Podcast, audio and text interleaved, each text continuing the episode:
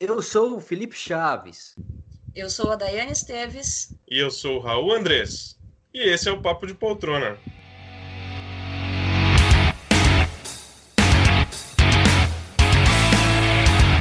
Começando mais um Papo de Poltrona! Hoje a gente precisa muito de animação. Animação. Animação. Bora, Calma, bora, calma, bora, Daiane, bora, calma, bora, Daiane. Bora, bora. Exatamente. Eu já falei aqui pra Dai, hoje eu tô precisando de animação porque eu tô um pouco deprê, tô pra baixo. Nenhum problema, nenhum motivo, eu só sou assim de vez em quando, a Dai me conhece. Mas eu quero então que a Dai já fique bem animada me anime do meu lado. E o Felipe, que eu tô vendo aqui na telinha, olha só que lindeza, coçando a barba, esse cavanhaque maravilhoso. Quem diz que homem não fica bem de cavanhaque, a gente precisa fazer esse, esse programa em vídeo para o pessoal ver a beleza nos olhos e na face de Felipe Chaves. E eu já estou apresentando ele aqui. Meu nome também aqui é Raul Andrés, já ficou uma zona de novo para variar. Eu sou o host desse programa. Hoje a gente vai falar sobre várias coisas legais. Tem filminho da Disney, tem filminho de. de, de quê? Tem filminho do, do Príncipe de Nova York, a segunda parte, tem Que WandaVisão. não tem nada de Nova Tem um York. monte de coisa. Tem um monte de coisa. Exatamente. Mas vamos lá. Vamos apresentá-los. Eles, como sempre. Felipe Chaves. E aí, meu lindão? E aí, Raul, e aí, Dai, e aí, galera que está escutando a gente. Cara, é, não sei porque você tá tão desanimado, sendo que Nomadland ganhou mais um prêmio, né, de melhor filme. Ah, não sei é como. verdade. Tô boico- boicotando todos esses, esses prêmios, cara. Não tô assistindo nenhum, só tô vendo depois da premiação. Porque eu tenho certeza que Nomadland vai ganhar tudo, então eu já até nem assisto. Mas você devia estar pulando aí de Ó. alegria, cara. Porque. Mas não ganhou tudo não, hein? Foi algumas coisas. O Critic foi muito melhor, mil vezes melhor do que o Globo de Ouro. Hein? Foi Assim, surpreendente. o crítico sempre é melhor que o Globo de Ouro. O Globo de Ouro é uma paspalhada merda. total, né? É... Daiane Esteves, olá. Opa, pessoal, já fui aqui me intrometendo no discurso dos outros. Mas boa noite pra galera que está escutando a gente mais uma vez. É, obrigada pela sua audiência e bora para mais um Papo de Poltrona.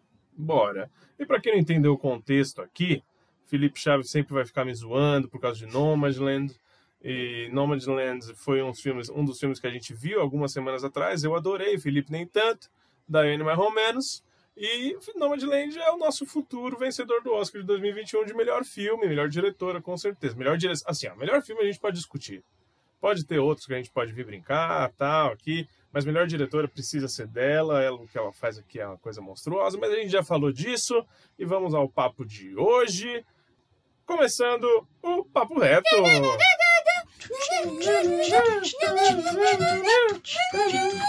É, é, ô, Dai, Ai, é, machuquei. você tá me machucando. É, Dai, isso aqui é um podcast, tá? Então é só voz, tá? É, que era Você pra animar fazer- você. Animou, me, ani- me desanimou aqui, me machucou, pegou bem na minha espinha, olha. Nossa, isso é um tumor! Não é uma espinha! Nossa, olha isso, Felipe. Mas enfim, Tenho certeza que É que vocês agora- vissem vocês ficariam enojados, galera. É que agora que, agora que eu vi mesmo. Mas vamos lá. Desculpa. Papo Reto. Papo Reto é aquele nosso bloco que a gente só vê o piloto das primeiras temporadas de série. Normalmente o que tá passando por aí na Netflix, na Amazon, ou não, né? A gente fala de coisas que também não estão nos, nos streams, não estão na boca do público.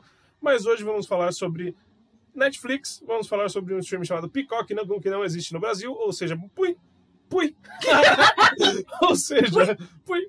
Ou seja, muito pouca gente vai ver essa série que a gente vai falar hoje. Mas não importa, vamos começar. Vamos começar com o documentário, já que o Felipe semana passada não gostou do documentário.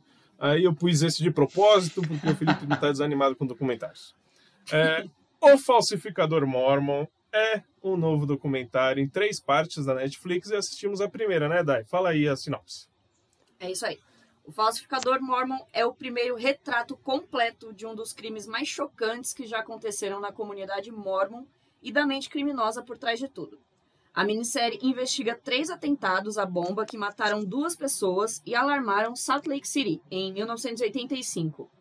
Após os crimes, a comunidade ficou ainda mais surpresa quando uma coleção de cartas e diários mormons antigos foram encontrados destruídos no carro da terceira vítima, um renomado colecionador de documentos raros chamado Mark Hoffman, incluindo a Carta da Salamandra, cujo conteúdo poderia abalar as, funções, as fundações do mormonismo. Enquanto Hoffman lutava pela vida, os investigadores corriam para descobrir a verdade. Muito bom. É uma sinopse que conta todo o primeiro episódio mesmo. Sim, sim. É interessante. É, eu tava É. com medo de, de ler essa sinopse, Hum, porque eu não sabia, eu desconheço total essa história, né? sim. E tava com medo de já receber spoiler na, Durante. na, né? na sinopse, porque às vezes acontece isso aqui, né? A não. gente tá lendo a sinopse de, de um piloto e aí a gente fala, ah, não sabia que se tratava disso Sim. essa série. E como é uma série só de três episódios, muito provavelmente a gente vai terminar, sim, né? Sim, Já dando o spoiler do Não que a sei, gente... vamos ver o então, Felipe. tá, vamos ver o Felipe. Ah lá! É, vamos lá. Então, é uma história que eu desconhecia. Conta sobre os Mormons, que também é uma religião muito, assim, desconhecida pra gente. Pra nós É aqui. super recente, né? É, tem 150 anos, Sim. né? Comparado com outras religiões, Lógico. sim, claro. Claro. Que isso? É. O único contato que eu tenho com o negócio de Mormons é que lá na casa da minha avó, minha avó morava, mora, na verdade, na Argentina, e em frente à casa dela tinha uma igreja. E era uma igreja onde a gente ia lá jogar bola, numa quadrinha que tinha lá. Aí todo mundo falava, ah, vocês vão jogar bola? Vamos jogar bola lá nos Mormon, lá nos Mormon. Era a igreja de Mormon. Aí depois, hoje assim que eu fui me ligar o que que Você era nem os sabia Mormon. o que, que era. Não, eu nem sabia, sabe? Eu era criança, eu não tinha ideia. E esse esse aí é o meu contato com o Mormon, tá? É... Felipe Chaves, o que você achou aí do primeiro episódio desse documentário? Cara, é praticamente isso que a Dai falou na sinopse, o primeiro episódio inteiro, né? Eu fiquei curioso só mesmo pra saber quem que é o assassino, que eu não sei se falou no primeiro episódio, eu não pesquei, não consegui pegar. Porque o que eu, o que eu por ser o falsificador Mormon, eu pensei que ia ser um dos colecionadores lá que aquele primeiro cara lá que tava com a- que encontrou a primeira o primeiro documento na Bíblia lá. Aí eu já falei, mano, deve ser esse cara então. Aí vão descobrir que ele tá falsificando os documentos e ele vai começar a matar as pessoas. Pensei, cara, isso aqui. Eu não sei se eu perdi ou não, mas é ele, ele é um dos caras que sofre um atentado, né? Ele é um do- que, o que tava no carro? Não, não sei se eu não Eu acho entendi. que você tá falando do Mark, que é o cara que sofre o, o terceiro, a terceira bomba, Isso, né? a terceira bomba. Eu também fiquei em dúvida. Eu também falei, puta, é esse Mark, ele tá por trás de tudo. Sim. Ele tá inventando todas essas paradas. E porque do nada começa, ele começa a descobrir então. vários manuscritos, coisas. Só vai aparecendo o documento, vai- né? Que é. ninguém nunca conhecia. E até então, tipo, ele é um, um baita de um estudioso da causa, né? Só que aí ele não deixa de ser um suspeito, né? É, e aparece isso pra ele, né? O que mais aparece é pra ele. Aparece pra outras pessoas também, porque o que deu pra entender é que é um negócio gigantesco, né? As pessoas pagam, a igreja, na verdade, e outros colecionadores, né? Pagam milhares, milhões, às vezes até, de, de dólares por esses documentos. E achei interessante, cara. Por ser três episódios, talvez eu termine, cara. É que não me deu, tipo, uma, uma tanta curiosidade, assim, pra continuar os do- próximos dois episódios. Mas, mas é bem, bem interessante mesmo. Muito bom. É muito louco, né? Porque. já vou falar. Já. Fala. É, no começo do episódio, eles, eles demandam muito tempo explicando o que significa a religião dos Mormons. Tem uma sigla lá, não vou lembrar, o nome da igreja também não vou me lembrar. É, aqui no Brasil chama de SUD, né? Só que lá são, sei lá, quatro, cinco siglas. É, que a língua é É, diferente, né? língua diferente. então, é, mas assim, eu fiquei interessado. Essas coisas de religião me interessam. Por mais que eu não seja nenhum religioso inveterado, nem tenha alguma religião assim, eu gosto de saber de história. Já falei aqui que eu gosto de saber de história sobre qualquer coisa. Eu gosto muito de história. Então, eu fiquei bem interessado ali no que o, eles queriam dizer. Logo no começo, explicando a religião dos Mormons. É, outra coisa que eu sabia é que os Mormons vivem ali em Salt Lake City, em Utah, porque eu assisto muito NBA também. E tem o time do Utah Jazz, que ele é conhecido por estar é, na, região, na região dos Mormons. Que os donos do Utah Jazz também são Mormons, sabe? Muita loucura, assim. E aí, a Dai me falou um negócio quando a gente estava assistindo, que ela estava confundindo os Mormons com outra coisa. É verdade. Fala aí o que, que é. Fala aí. Então, o nome, o nome da série já indica, né? Sobre o que se trata a série. Não é nenhuma. Nenhum, assim, uma incógnita, né? Tipo, não é, sei lá, só o nome de uma pessoa, ou igual os, da, os outros lá da Netflix, que é, sei lá, Crime Scene, que pode ser qualquer coisa. Sim. Aqui é um falsificador Aqui mormon. é o falsificador mormon. Então já tá implícito. Só que assim, aí começou o episódio, eu não tinha visto nem nada de trailer, né? Nem sinopse. E aí começou o episódio, aí eu vi que tava mostrando a igreja e tal. Eu falei, mano, mas como assim igreja? Que, que, que mano, a igreja, esses, esses, essa galera tá viajando. Só que, na verdade, Hum. eu confundi duas palavrinhas. Eu tava achando que eram os maçons, É, sim. entendeu? Então eu pensei Ela nos pensou maçons. que era maçonaria, Maçonaria. Illuminati. E aí, e aí depois, mano, a gente, sei lá, quantos minutos que a gente assistindo o, o primeiro episódio, eu falei Paulo, ah, são os mormons. Mano, ro- retardada, louca, não, não sei o que, que me deu, mas eu fiz essa confusão realmente do nome. Então, mas essa confusão eu também ha- havia feito lá quando eu comecei a ver NBA. Tudo bem, era criança, era adolescente. Sim. Não, mas é porque assim, não é que ah, eu não sei o que Você só significa. Eu confundi a palavra Entendi, realmente. Eu tava entendi. com a palavra, tipo, o, o, a definição dos maçons na cabeça, né? E Sim, não os sim. mormons. Não Sim. como uma religião em si. Mas aí, depois que eu já me descobri ali, aí fluiu. Aí, ok. Então, aí, raciocínio. então, continuou falando sobre a religião, como que ela surgiu. E é muito louco isso, né? Quem, ah, primeiro, eu não tô aqui para criticar nenhuma religião, muito menos os, os mormons, tá? Mas, cara, é muito doido você pensar assim que um cara encontrou um- umas escritas, um manuscrito em um caderno de ouro, de folhas de ouro, entregado por um cara. É muito doido assim, né? E a gente começa a pensar em várias religiões e as coisas são meio que parecidas, né? Bom, é, eu não sei, eu não quero entrar em detalhes de religião aqui, né? Mas já começa muito estranho essas histórias do, dos Mormons, né? É um cara que entrega um, um manuscrito que está escrito várias coisas em ouro e é isso e ponto final. Tá, é o livro dos É mormons. o livro dos Mormons, que inclusive é, tem uma a- peça. a Bíblia deles, né? É, a Bíblia deles. Que inclusive tem uma peça premiadíssima aí do, da Broadway chamada Livro dos Mormons, que a gente precisa assistir. É, Bom, mas vamos lá, eu vou passar para Dai já, porque eu quero saber o que ela achou dessa introdução, né? Porque pode, pode ser cansativo para algumas pessoas. Para mim foi de boa, gostei. E aí Ah, depois veio o caso. Ah, porque às vezes a pessoa não tá querendo, não tá afim, entendeu? Eu, tô- eu quero ver um documentário, já sei que é sobre um serial killer, eu quero logo que vai pro, pro ponto, entendeu? Ah, mas assim, ó, eu gostei muito porque já me criou curiosidade justamente por causa da religião apresentada ali.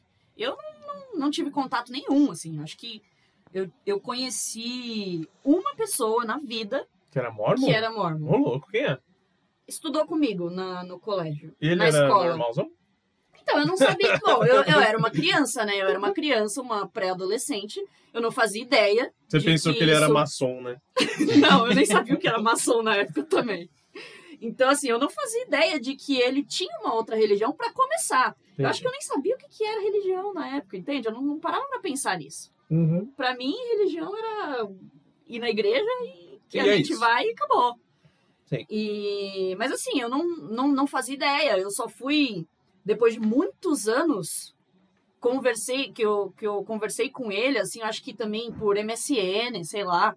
E aí ele falou que ele era mormon. E aí, tipo, eu falei, mano, como assim? Quê? Você é o quê? Eu acho que ele tava te cantando. Aí Não, falou, não era, não. é, acho que era uma cantada. E falou, ah, então, eu sou mormon e tá pra Aí, você... por que, pra que você isso falar, vai ser... nossa, que foda, o cara é mormon! Sabe? Não, não faz sentido isso. Mas enfim, e aí ele começou a me falar, né, tipo, o mínimo que, que, que tinha aí. Aí ele falou do, do, Do livro dos do Mormons. livro dos Mormons e tal, mas assim, é só isso, eu não, não, não sabia, não sabia qual era o conceito da religião, não sabia nada. E continuo não sabendo, né? Tipo, eu só fui ver agora mais sobre isso nesse documentário, que eu gostei muito, achei muito interessante, me causou muito mais curiosidade também de saber mais, e eu acho que foi bem explicado, assim. Tipo, Não, foi, foi foi. uma foi um, um resumo assim sobre a religião bem bem instrutivo eu acho que talvez pra quem já conheça a religião não deve ser tão legal Não, ninguém conhece. mas assim pra mim eu achei interessante curti e não vejo a hora de chegar a parte do do, do assassino é realmente é isso que eu quero saber porque no primeiro episódio não deixou absolutamente nada de dicas a gente só pensa que ah, pode ser um dos caras lá que que do cara que que, com, Que tava financiando as isso, coisas isso, os caras lá, lá que eram Que os- tem uma máfia, né? que tem uma máfia e tal. Você fala, mano, como que o cara, o cara deve estar produzindo esses documentos? Não é possível. Do nada o cara saca um documento lá super fodástico e, e, e vários, assim. É a carta da salamandra. Pois é, então. É, tá- tem a tal da carta da salamandra. Mas enfim, é tudo ainda muito subentendido. Não, é nada. é, não deixou nada claro. E eu acho que também não teve assim um grande gancho, não. Eu acho no que teve. final do episódio. O gancho é esse, a gente não saber Sim, quem é o, exato. o bichão. Mas não teve tipo assim, ai, vamos mostrar alguma coisa ali, ó, cortou a cena, entendeu? Não. Ou dar algum depoimento ali, pá, cortou. Não. Foi simplesmente acabou o episódio sem a gente saber de nada. A gente só sabe que explodiu lá, um monte de gente morreu, duas pessoas morreram, uma tá no hospital. E é isso.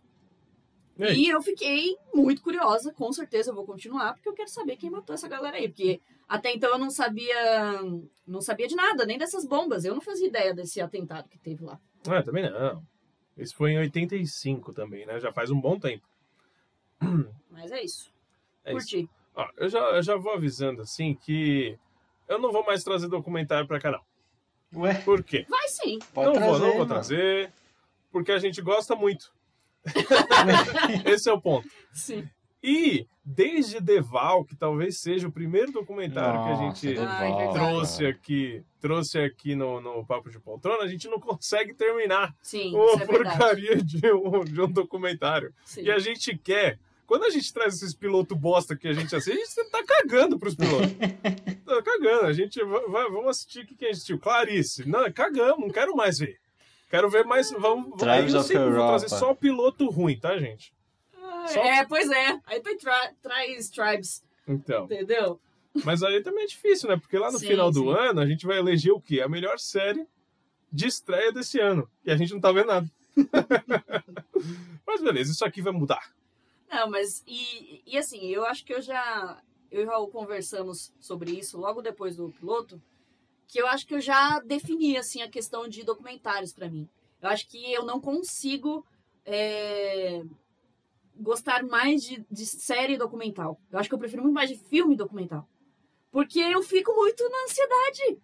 Eu falo, caramba, eu quero saber isso e eu não vou continuar assistindo porque eu não tenho tempo. É que às vezes. São quatro horas. Às vezes com série, você acaba, eles acabam conseguindo explorar mais, né, a história. Falar- Ah, sim, contar mais sim, detalhes do que, do óbvio. que um filme. Sim, isso. Isso é, é óbvio. Mas, por exemplo, o, o documentário de, da série lá de Dect, da, da Real, meu, eu amei. Era um filme, entendeu? Foi ali uma hora e vinte de, de documentário. Começo, meio e fim, pá, fechou, assim, ó, uma hora e vinte. Já, você já descobre toda a história, entendeu? De uma série que teve oito episódios. Então, e aí, se fosse um documentário, então, de quatro episódios, eu ia ficar possessa, porque eu queria muito saber, sabe? Sim. E aí tem todas aquelas outras pra assistir, que eu tô agoniada, porque eu quero assistir. Muito bom. Enfim, mas é isso, gente. É, Eu gostei também do primeiro episódio. Eu vou assistir, são três. Eu- a gente fala, eu vou assistir, mas eu vou tentar assistir. Que desde o Hotel Cecil lá, que eu preciso assistir, que eu nem sei qual que foi a resolução do negócio. Eu terminei ainda até daí, hoje cara. Terminou? Terminei. É bem interessante o final. Aí. Pois é. Vamos ver. Vamos ver se eu termino. Mas eu A gostei gente também. tem que Eu- eu fazer um especial do Papo de Poltrona com séries terminadas. Sim. É isso que a gente tem que fazer. Sim. Hoje a gente vai falar sobre uma. Sobre- Tá. Sim. Mas vamos lá. Ok. É, o Falsificador Mormon está lá na Netflix para quem quiser assistir, quem gosta de documentário, quem gosta do serial killer, quem gosta de Mormons e quem gosta de falsificadores. Você vai lá dar o play no Netflix, três episódiozinhos, tá bem fácil, bem tranquilo, assistam. E agora vamos para o segundo piloto que vimos. Este é Punk Brewster. Um reboot? Não, não é um reboot. É um- uma continuação, na verdade, Eu de sabia. Punk, a levada da breca. Você não sabia? Então, Quando eu comecei a assistir, eu não sabia. Mas dá a introdução, conta. dá a introdução aí, fala a sinopse que eu conto. Não, é isso, porque é, existia uma série lá em 1988, se eu não me engano, chamada Punk, a Levada da Breca. E é uma série que eu vi muito na minha infância. Perguntei pra Dai, você viu bastante na infância? Ela, não, eu não vi. Ai, que É. mentira. É verdade, você falou Nossa, isso. não. Ué. Não, você até perguntou da animação. Ah, é verdade. Aí a animação você viu? Vi. Enfim, não importa. É, a gente assistiu na nossa infância Punk, a Levada da Breca. Se eu não me engano, foram quatro temporadas. Eu dei uma pesquisadinha esses dias aí. Foi isso mesmo. Depois também teve uma animação chamada Punk, Sim. que eu assisti bastante também na época. E agora chegou Punk Brewster, que sim, é uma continuação 30, 30 e poucos anos depois, quase 40 anos depois, a gente vê como está a Punk hoje em dia. É isso aí? É a É sinopse? Conta aí. A Punk Brewster cresce e torna-se uma mãe solteira cuidando de três filhos, enquanto ela tenta colocar sua vida nos eixos. Uma jovem do sistema de adoção surge na sua vida e a lembra da própria trajetória. Agora conta aí sua história.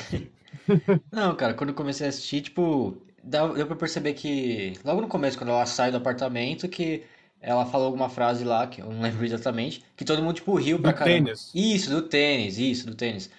Que todo mundo riu e deu pra perceber que, mano, quer ver que isso é uma continuação, na verdade? E eu já ouvi falar dessa punk levada da breca. Acho que, sei lá, talvez minha mãe assistia, não lembro. E. Caramba, a mãe dele! É. A gente assistia, Felipe! Tá Não, não, Não, é não sei se assim, minha mãe assistia, né? Porque ela já era mais velha nessa época, bem mais velha. Mas. Mas a gente viu, Felipe, passava muito, tipo, nos anos 90 no SBT. Uhum. Sim, Aí depois foi pra Bandeirantes, depois voltou pra SBT, que passou no ano de 2015 de novo. sim. Caraca. Ou seja, tipo, passava bastante, até hoje, assim, até pouco tempo. Uhum. É que eu- Mas assim, na é, nossa então, infância, eu passou bem. Realmente nu- nunca vi, cara. Nem sei saber. Eu sei sabia que era uma menina e que ela era levada.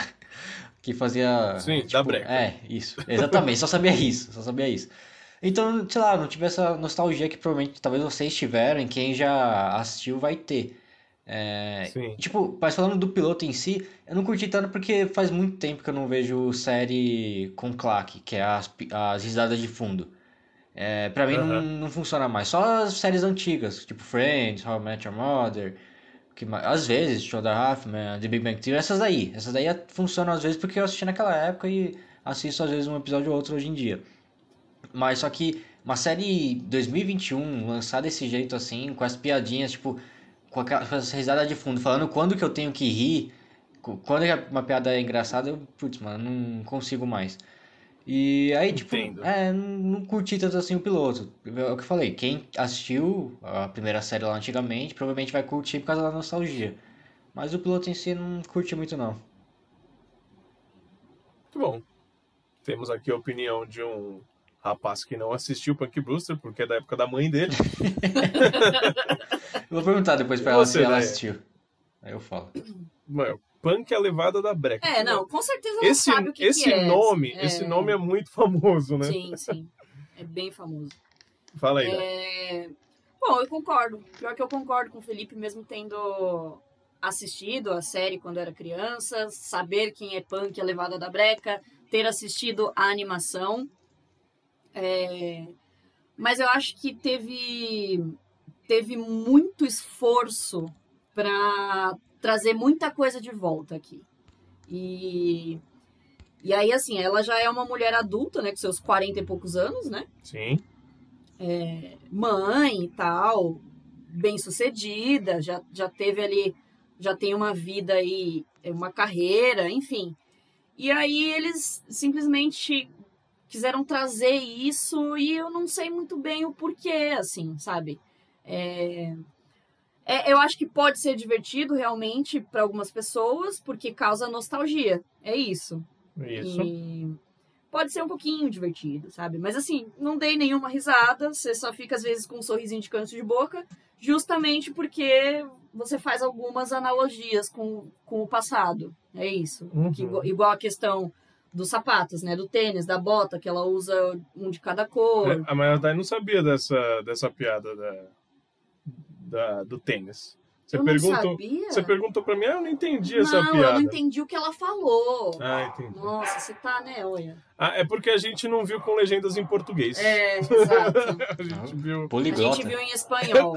a gente viu legendas em espanhol. O áudio em inglês, legenda em espanhol. Sim. Caramba. E aí, às vezes, dava um bug na cabeça, né? Porque eu tava tentando entender o que eles estavam falando em inglês. Ah, tá. Só que aí, ao mesmo tempo, lendo em espanhol, que, sabe, aí explodiu a cabeça, né? É. Mas, e, e, assim, muitas, muitas palavras, muitos diálogos eu realmente não tava entendendo. na- no- que eu digo entender é saber o que foi falado. Uhum. Mas eu, eu vi que era por causa do tênis, entendeu? Hum. Mas enfim. É, aí teve a inclusão lá do. do como é que é o nome do menino? Do marido dela, Do marido ex-marido. dela, o ex-marido. Eu não sei o nome dele. É o Fred Prince Jr., que foi um galanzaço dos anos 90, super conhecido, deu uma sumida e depois voltou aí com. Eu acho que ele dublava algumas coisas também em Star Wars, enfim. É, ele fez muito filme nos anos 90 Fez e 2000, muito. principalmente comédia romântica. Assim. comédia romântica. O Felipe deve ter visto alguns, só que agora ele tá bem grisalhão, bem magrelo, né? Ele tá diferente. Sim. Ah, tá mais velho, né? Não, tudo bem. Sim. Mas assim, sabe? Não sei se foi uma uma inclusão assim que você olha, é porque só é um rosto conhecido também da época, Sim. sabe? Eu acho que é isso. É, trouxeram também a amiga dela, a melhor amiga dela lá, que agora trabalha lá no no No local de adoção. lá. orfanato. É um orfanato aquilo? Pode ser, pode ser um Não orfanato. sei se eu posso chamar assim. Ah, é um orfanato sim, porque a menina queria fugir, né? Sim, então sim. pode ser um orfanato, sim. Assim, eu acho que a história, sabe, é até legalzinha, mas eu acho que o formato tá errado. É muito. É questão de ser uma sitcom. Mas é uma sitcom bem exagerada, do tipo, mano, as, risa- as risadas estavam assim, gritantes no. no- É, é dos anos na 2000, tela. não, não cabe mais hoje em dia. Infelizmente, estranho, não, né? não tem como. Sim, Parecia, sim. a risada tava muito assim, forçando mesmo a, a nossa risada. Sim, né? sim. Parecia The Big Bang Theory, muito. Ah, cala a boca. É, mas enfim, pra mim é- foi muito exagerado, foi assim, sei lá, não sei se talvez desnecessário, não sei se eu, acho que provavelmente eu não vou continuar não. Mas Bom. assim, não é que eu achei ruim não, eu só acho que ela foi, foi tá, no, tá no formato errado, é isso. Eu acho que eles poderiam, tipo, explorar isso de uma outra maneira, sabe? Já, já que é pra trazer, assim, uma nostalgia na galera, pô, então vamos fazer uma coisa diferente. Não vamos fazer o que foi feito lá nos anos 80, 90, sabe? Sim. Tipo, pra mim faltou criatividade. É. E aí o, o gancho ali do, do, do piloto foi a mãe dela ligar pra ela. Que eu fiquei puta da vida. Passou quatro temporadas a menina lá com o bicudo, o bicudo cuidando dela. Uhum. Eu não lembro qual foi o final da série, você lembra? Não, também não lembro. Nem sei se teve, assim, final mesmo, nem sei se teve. É. Eu acho que teve sim um finalzinho. Mas enfim. Aí. E aí agora sim vão jogar a mãe dela na história. Fiquei meio possessa com isso. Mas aí é a diferença, né? Tá aí. A mãe dela, ela que era uma, uma largada na vida, que nem a menininha, analogia total, Sim, e, sim. igualzinho. Na verdade, gente, é, é igual. A É série igual. É, é igual. Sim. Na época da Punk, ela foi largada num mercado, No estacionamento de um mercado pela mãe. e aí ela foi, foi acabou entrando num, num prédio, num condomínio de apartamentos, e acabou se alojando em um dos apartamentos. E aí ela foi criada pelo Bicudo. Sim. O Bicudo, que é o Que Charlie. Putz, esqueci o nome dele. Ela, ela até menciona ele numa foto né, nesse, nesse piloto, nesse episódio piloto agora. Sim. Mas, meu, essa série aqui, ó, ela é igualzinha a Fuller House. Eu não sei se vocês assistiram. Fuller House também é uma sequência de Full House. Full House, uma série super premiada e super famosa lá dos anos 90. Como é que chama aqui? Três é demais. Três é demais? Três é demais. Ela voltou há uns cinco anos atrás com a mesma história. Full House lá atrás era um pai viúvo que tinha que, que cuidar de suas filhas, ou de sua filha, não, de suas três filhas, né? Uhum. E aí precisava da ajuda de quem? Do seu amigo e do seu primo. Tio. O... É, acho que é, É, primo mesmo. irmão, né, eu acho. E, e Fuller House veio com a mesma proposta. A menina, que era filha dele, acabou de ser viúva. E aí tem que cuidar de seus dois filhos. E aí chamou quem? A sua irmã e a sua amiga mais próxima. Igualzinho. Sim. E aqui também é igualzinho. Também é muito igual a parte da, da comédia. A parte das risadas de fundo. Parece ser uma série voltada para o público infantil. Só que ao mesmo tempo não tem muitos elementos pra eles, tem elementos pra gente, nostalgia lá atrás. Por isso que eu acho muito confuso. Sim. Eu, acho, eu achei esquisito isso. Eu não sei, não sei explicar aí. Então, essa Fuller House, minha namorada assiste, ela gosta pra caramba. Porque ela assistiu 3 é demais e aí começou a ver essa Fuller House quando lançou. E tem acho que já quatro temporadas, né? Quatro ou cinco. Eu não sei se Eu eu não me acho que engano. vai acabar agora. É, então vai acabar, ou já acabou agora. Ela assistiu tudo. E eu já sentei pra assistir com ela um episódio ou outro. E essa eu já, tipo, curti mais. Não sei se foi porque eu assisti 3 é demais naquela época. Então, E aí teve nostalgia e tudo, mas só que acho que não foi só por isso, porque tinha umas piadas mais legais nessa daí, e- na Fuller House. Sim. E os atores também eram bem mais carismáticos, pelo menos eu achei, né? Não sei. E uma curiosidade sobre a Fuller House é que a, a gê- uma- não as gêmeas, né? Uma das atrizes, porque na época elas eram. As duas participavam, porque ficavam intercalando. Das, das Wolfsen, né? Se não me engano. Elas não Sim, quiseram sim. participar. Aí por isso acabaram chamando a amiga louquinha da, da TJ lá pra, pra ser uma da- das meninas que ia ajudar a cuidar do, dos garotos. Apesar de ser a mesma história, eu curti. É bem legal isso daí, a Fuller House. É, tipo, não de ficar assistindo sempre, porque é a mesma coisa lá. Pra mim, eu não consigo mais ver de- é, série com piada, com risada no fundo, dessas séries novas, né? Mas essa já é um pouco mais legal. É difícil, gente. Mas é isso. Eu acho que é uma série, assim, pra quem tá nessa pegada de nossa, punk, a levada da breca, eu amava aquilo, talvez você pode gostar aqui. Imagina, você vai ver a punk com mais de 40 anos, o que, que aconteceu na vida dela. Por mais que a história seja rasa, é bem rasinha, é bem rasinha, a gente vai ver a punk de novo. Já tem todos os episódios, já saíram todos no Peacock, tá lá disponível pra quem quiser assistir. Peacock ainda não chegou aqui no Brasil, nem sei se vai chegar, acredito que não mas a Punk pode vir por qualquer outro streaming, uma, uma hora ou outra. Eu acredito que sim, tem um público definido, sim.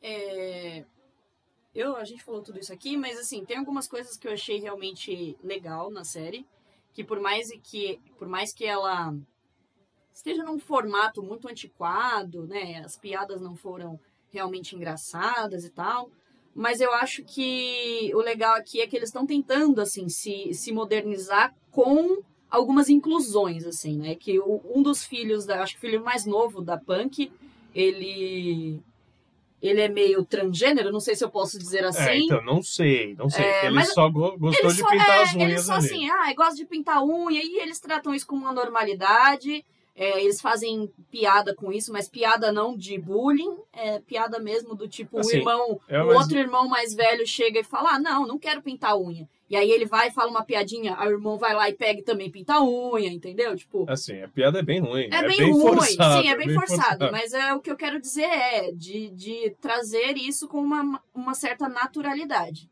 E também do fato dela já ser uma mulher completamente adulta, independente, é, é, mais de 40 anos, com filhos, é, é mãe, e mesmo assim ela continua usando roupas escoladas, meias coloridas e sapatos coloridos. Então, tipo, Ah, é isso. Sabe, tipo, não é porque ela é uma adulta séria que, que fez a carreira dela e é mãe que ela ainda não pode ter ali, sabe, o lado divertido dela. Se ela gosta disso, se ela gosta de meia colorida, vai usar mesmo meia colorida, vou usar mesmo lenço amarrado na cintura e, e é isso, entendeu? Tipo, tem, tem os seus, seus pontos positivos, mas realmente eu acho que pra mim pecou no formatinho mesmo. Muito bom. É, vão continuar assistindo, não? Acho que não. Eu acho que eu paro por aqui É, também, para mas aqui. foi o que eu falei. Tem seu público, eu acho. e vamos ao último piloto que vimos nessa semana. Todo mundo odeia. Não, The Rock. The Rock. Não, mentira, todo mundo ama The Rock. Essa é a pegada.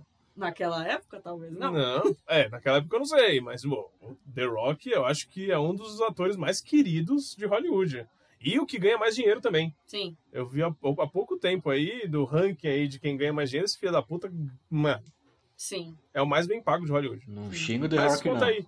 Não, Não não, não xingo, não Ah, xingo The Rock. Não, não. O cara, cara é super carismático, pô. Sim.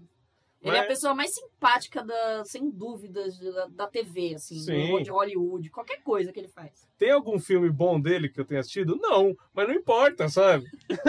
não interessa. Ele é um cara carismático. Sabia que ele não ia perder essa oportunidade. Sabia. É, Young Rock estreou lá na NBC e, claro, a gente não poderia não falar dela aqui. Fala aí, sinopse, Dai. Young Rock retrata a vida e a história de Dwayne The Rock Johnson antes da fama. A série biográfica acompanha desde os anos em que o famoso ator ainda era uma criança e estudava na escola até seu início de carreira no wrestling, esporte que impulsionou sua jornada rumo ao estrelato.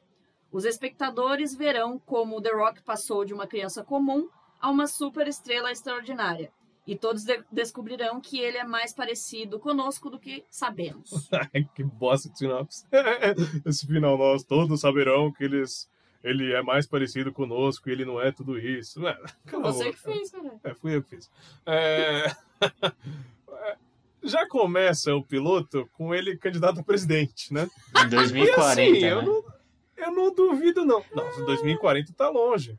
Eu, não duvido que daqui a pouco ele possa ser. E se ele se candidatar, vai ganhar. Vai, Quer lógico. dizer, não sei se é presidente, mas vai que ele vai pra governador. Governador. É igual né? o Arnold, né? O Arnold ganhou o governador Senador. da Califórnia. Ele também pode ganhar, É, certeza. então. É, Califórnia gosta de homens fortes. Então pode ser que ganhe ali. Filipão, e aí? Cara, Primeiro episódio. Então, eu tive a primeira, a mesma impressão, acho que vocês e que acho que todo mundo, que é muito parecido com Todo Mundo Odeia o Chris. Tipo, logo a logo já me lembrou de, cara, caramba, vai ser tipo um Todo Mundo Odeia o Chris. E eu tava, já, eu- minha expectativa subiu pra caramba. Nossa, deve ser, vai ser legal. Só que aí eu não dei nenhuma risada igual dei em Todo Mundo Odeia o Chris, quando- igual eu dava com Todo Mundo Odeia o Chris. E, tipo, é interessante, é legal conhecer um pouco mais da história do The Rock, mas apesar dele ser muito carismático, o, o The Rock, né, os atores que fizeram ele não era, não achei tanto carismático assim, não. É, não sei se vou continuar também, já tô falando agora. Porque, tipo, já contou essa história, contou três histórias dele, na verdade, né? Já contou a história dele moleque, depois de adolescente, e depois ele mais adulto já se pre- preparando pra jogar time de futebol. Óbvio que tem várias outras histórias, mas hum, não me interessa tanto assim, não. É. Realmente é muito parecido com Everybody Hates Chris, muito. Eu não sei se porque a gente já tá acostumado com a história ali do Chris Rock, como do Chris Rock, como ele conta, como ele conta, assim, que é muito dinâmico, tem a vozinha mesmo do Chris Rock narrando. E, e talvez tenha assim, a gente se apegue mais àquela história. Aqui The Rock foi estranho, foi esquisito. Talvez essa parte de, de se dividir em três, não sei se foi uma boa. Talvez ele Se criancinha, é, talvez, é, porque ele conta três fases da vida. Ah, tá. e vai ser assim durante o, a temporada toda. Eu já vi o cartaz. Sim. O cartaz é, são todos eles. São, é a criança, o adolescente que foi e o que- adulto, né? Que atuou como ele, né? Isso. E eu não sei. E aí ele contando a história lá no, no programa de televisão, que é horrível aquela cena, mas Nossa. beleza. Eu quero saber. Ele tá maquiado, né? mesmo Ele tá maquiado pra parecer mais Ele velho. tá estranhaço. Ele tá estranhaço. Ah, ele envelheceu também, né, gente? Ele tá mais Não, velho. mas Mas é maquiagem. piada- Colocaram maquiagem aí pra É, ele né? parecer mais velho. Porque é 2040 que ele tá lá. Ah, entendi, Sim, entendi. sim. Sim, sim, sim. Realmente. Pô, daqui 20 anos. É. Mas ainda assim ele tá bem zaço. Tá fortão. Pois é. Aqui eu não duvido que vai estar assim mesmo. ele vai. Ele Mesmo vai. com 100 anos. Ele vai ser o homem mais velho do mundo, certeza. Mas o. Quantos anos ele tá agora? Ah, deve estar com os seus 50, assim. Beirando 50, por aí, 40 e pouco. Sim. É, meu, mas essa, as, as piadas que ele fazia ali com a, 48 o, anos. o carinha. 48, né? Então, com o, o carinha do programa, assim, mano, sem graça total. É. assim, sem graça total. Ah, e quando eu roubava na minha infância, aí os caras param tudo, assim, mas nossa, é muito estranho, não, não é legal. Não gostei. Olha, assim, sinceramente eu me diverti um pouquinho. É, Eu vou, vou aqui. É é o meu guilty pleasure. Mas nem tanto, calma. Eu, eu me diverti. Simples, simplesmente assim, é ruim. Eu acho que é ruim, sabe? Mas eu consegui ali, eu acho que tirar um pouquinho de divertimento disso. Tipo, nas partes em que. Em que ele queria ser sincerão e a galera não queria deixar ele ser sincero. E. E aí, o, obviamente, o entrevistador dele é muito ultra mega fã e, e faz qualquer coisa por ele. Então, assim, ah, você quer falar palavrão? Fala palavrão, fala o que você quiser aqui. O programa é seu. Assim, ele é muito tiete, né? uhum. Assim, é ruim. Realmente eu achei é, é estranho, é uma a narração não é legal, é, mas eu me diverti um pouquinho. Mas assim, vou continuar? Hum, acho que não. Entendeu? É, eu também não vou continuar, não, mas eu acho que. Mas é... eu acho que, desculpa, mas eu acho que vai ter um público sim. É isso que eu ia falar Porque, agora. mano, é, é simplesmente por ser o The Rock. E eu acho que ele é uma das pessoas mais famosas do mundo. Eu acho que não tem alguém que não conheça o The Rock. Independente de ser cinéfilo ou não, de gostar de, sei lá, dos filmes que ele faz. E. É, Você não precisa ser cinéfilo pra gostar dos filmes É, do, não, não, não. do The Rock. Sim. Mas enfim, você entendeu o que eu quis dizer, né? Entendi. É, é um nome muito grande, então, e, e- e atrai vários públicos. Assim, é- foi isso que eu quis dizer, sabe? Eu entendi, Tipo, entendi. vários públicos. Então eu tenho certeza que é, muita gente vai dar uma chance só por ser ele. Mesmo às vezes não dando uma risada, vai assistir. Certeza. Eu acho que o pessoal vai, vai, vai assistir, vai comprar a ideia, sim. Sim. Eu, eu vejo essa série tendo algumas temporadas assim pela frente, assim. Até porque também a gente não tem na TV aberta mais comédia nenhuma. A gente vê nos prêmios aí, por exemplo, no Critics, que saiu esses dias. Não tem uma série de, de comédia de TV aberta. No Globo de Ouro também não teve uma série de comédia de TV aberta. A última série grande de TV aberta foi Modern Family, que acabou. A gente tem Blackish, não, Blackish tem. Ah, Brooklyn Nine-Nine, que também tá indo pra última temporada. Mas assim, tem que surgir alguma nova, alguma nova, sabe? Alguma coisa que vai, que a gente precisa se apegar. E É aí, difícil. talvez Young Rock seja essa. E talvez a série melhore também, mais pra frente. Pegue o tom, porque é aquela, é aquela velha história, o Felipe contou, falou isso na, no episódio passado sobre Schitt's Creek, que é o primeiro episódio é o piloto, eles fazem às vezes de qualquer forma, mandam pros produtores, eles aceitam ou não, e aí o segundo episódio já é totalmente diferente. Pode ser que isso aconteça aqui também. Mas eu acho que sim, vai ter, vai ter audiência, tenho quase Também certeza. acho. É da NBC, que é uma série. Uma série, Um desculpa, um canal que tem costume de lançar ótimas séries de comédia, então vamos ver. É, por enquanto eu não assisto. Se daqui a algum tempo chegar e falar, nossa, foi renovada, foi uma grande surpresa da, da temporada, aí beleza, aí eu volto. Sim, E vocês? Eu também. Talvez. Talvez. é isso, gente. Young Rock não chegou ainda aqui no Brasil, mas a gente precisava falar, né? Porque The Rock é o The Rock. E esse foi o nosso bloco Papo Reto. E vamos agora para o nosso bloco. Daiane, já prepara aí, rebobina Papo Retrô. Rewind, rewind, rewind. Muito bom, Muito bom, Felipe. Muito obrigada, viu? adorei. Eu não sei se eu entendi esse bip bip do Felipe. Pra quem não Quer- entendeu igual o? Raul, é o, aquele barulhinho que o caminhão, o ônibus faz quando tá dando ré. Ah, você tava dando ré, É. entendi. foi bom, eu acho que. Ele não entendeu, mas Não, foi eu bom. entendi, entendi, foi bacana. Eu acho que na- edição eu vou entender, tá? acho que vai ficar legal. E Papo Retrô, o que que é o Papo Retrô, Daiane? É o bloco onde a gente comenta sobre filmes que não são da atualidade, que não estão no hype, que não são desse ano. Pode ser filmes desde a década de 20, 30, 40, 50 até o ano retrasado. Você fica falando isso aí, década de 20, 30, semana que vem é minha vez. Eu vou É, trazer um filme do década de 30. Certeza que ele vai fazer isso algum dia. A gente vai ver filme mudo, preto e branco, alemão. Vocês vão ver. Mas essa semana foi a vez de Felipe Chaves. Ele escolheu três filmes para entrar na nossa votação, que entrou lá no Telegram, que entrou lá no Instagram, e vocês Instagram. Instagram e vocês votaram. Mas antes, Felipe, conta aí pra gente qual que era o tema, né, da semana e quais eram os filmes. Cara, o tema era festas muito loucas. E eu já vou confessar aqui que eu fiz esse, esse tema pensando em um filme específico, que foi. É... Caramba, esqueci o nome do filme. É... Festa. Não, como que é o nome? Não foi o que a gente viu. É, não foi o que a gente viu. Projeto X.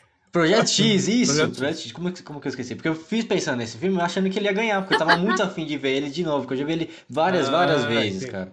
E é muito louco esse filme, porque essa festa realmente é, é loucura total. É louco. Loucura, loucura. Eu Mas. acho que faz pouco tempo que eu vi esse filme também com a Dice. Eu não sei se foi Cê- esse ou se foi finalmente 18, porque eu confundo os dois. Não, foi Projeto X, só que você não terminou. Não terminei? Não. Nossa, É. nossa. E é baseado, Ou tipo. terminou? Não lembro. É inspirado numa história que terminou, real, sim. Projeto X. É. Então, por isso que é muito louco. Seria legal comentar. Quem sabe uma próxima vez. Aí eu coloquei também finalmente Sim. 18, que é loucura também. E Superbad, que é um clássico, né? E como Superbad é um clássico e a maioria do pessoal lá no Telegram é um pouco mais de idade, né? E no Instagram também, escolheram o Superbad. E então a gente assistiu olha- Superbad essa semana. Isso aí. Meu, Superbad ganhou tanto no Telegram quanto no Instagram. E ganhou por muito, viu? Por de muito. lavada, né? É que não tem jeito. Superbad, por mais que seja um besterol, ele já é um clássico mesmo. Sim. Meu, é, eu já tinha visto, obviamente. A Dai nunca tinha visto. Eu sempre, eu sempre falava pra Dai, Dai, você precisa ver Nossa. Superbad. Não importa, não importa que é um besterol, não importa que é sem graça, que é idiota. Você Eu precisa amo! ver. É, então, você, Eu amo! você ama o quê? Besterol. Não, E nunca tinha Não, visto você tá falando aí, Superbad. ai, não, é. que É. às vezes. É, que às vezes a pessoa não gosta de besterol, né? Não, é que você tá falando aí, ai, não importa que é besterol, mas assim, É. ele sabe que eu gosto de besterol também. E aí Superbad ganhou lá no Telegram e no Instagram. Nosso Instagram foi a diferença foi, foi enorme assim. Eu nem lembro quem foi o segundo porque foi muito grande a diferença. É, falando nisso, eu tava vendo os analíticos lá do Instagram. O nosso maior público é da idade de 25 a 35 anos. Então não é um público jovem, muito jovem. É lógico que é um público jovem. Estamos nessa faixa, né? Sim, lógico. Aqui, ó, juventude na cara. Oxi. Mas é verdade, me, me surpreendeu. Eu pensava que era um pouquinho até mais novo que isso, mas não. Ah, É não, eu acho que, isso. que tá no que eu imaginava mesmo. Bom, assistimos Superbad. É, disponível na Netflix, olha que bacana. Tá lá, pra quem quiser ver. Superbad é hoje, né? É assim Sim. que chama o, Subtítulo. o subtítulo em português. Precisava? Sei lá. É hoje? O que, que é hoje? Mas, enfim. Conta aí a sinopse pra gente, né? É hoje era uma expressão utilizada até um tempo atrás. Eu acho que por isso que eles colocaram. É isso. hoje? Sim, é hoje. É do tipo, ah, é hoje que eu meto o pé na jaca. É hoje que eu faço não sei o quê. E foi por isso? Não, eu só tô dizendo que é uma expressão. Ah, tá, entendi. Entendeu? Então, Entendi. tipo assim, é super bad, é hoje. Tipo, tem a ver com o filme, porque os moleques fazem tudo isso em uma noite, entendeu? Sim, Então é hoje que eles vão. E vai o que acontece no filme, entendeu? muito bom. Conta a sinopse aí. Muito ruim a sinopse, já vou avisando, mas conta aí. Então você não acha que você precisa melhorar, assim? Eu acho que eu preciso melhorar, mas hoje eu- foi, o que eu- foi o que eu falei. Antes aqui de, de gravar, eu tava no mau humor, mas olha só, tá melhorando. Tá e é melhorando. bom, fala logo a sinopse, senão eu vou ficar ruim de. Dois melhores amigos nerds são convidados para uma festa e decidem que devem ser os mais descolados possíveis. Para isso, vão gastar o dia e parte da noite apenas tentando chegar lá, passando por situações apertadas para conseguir álcool e se livrar de dois policiais muito esquisitos.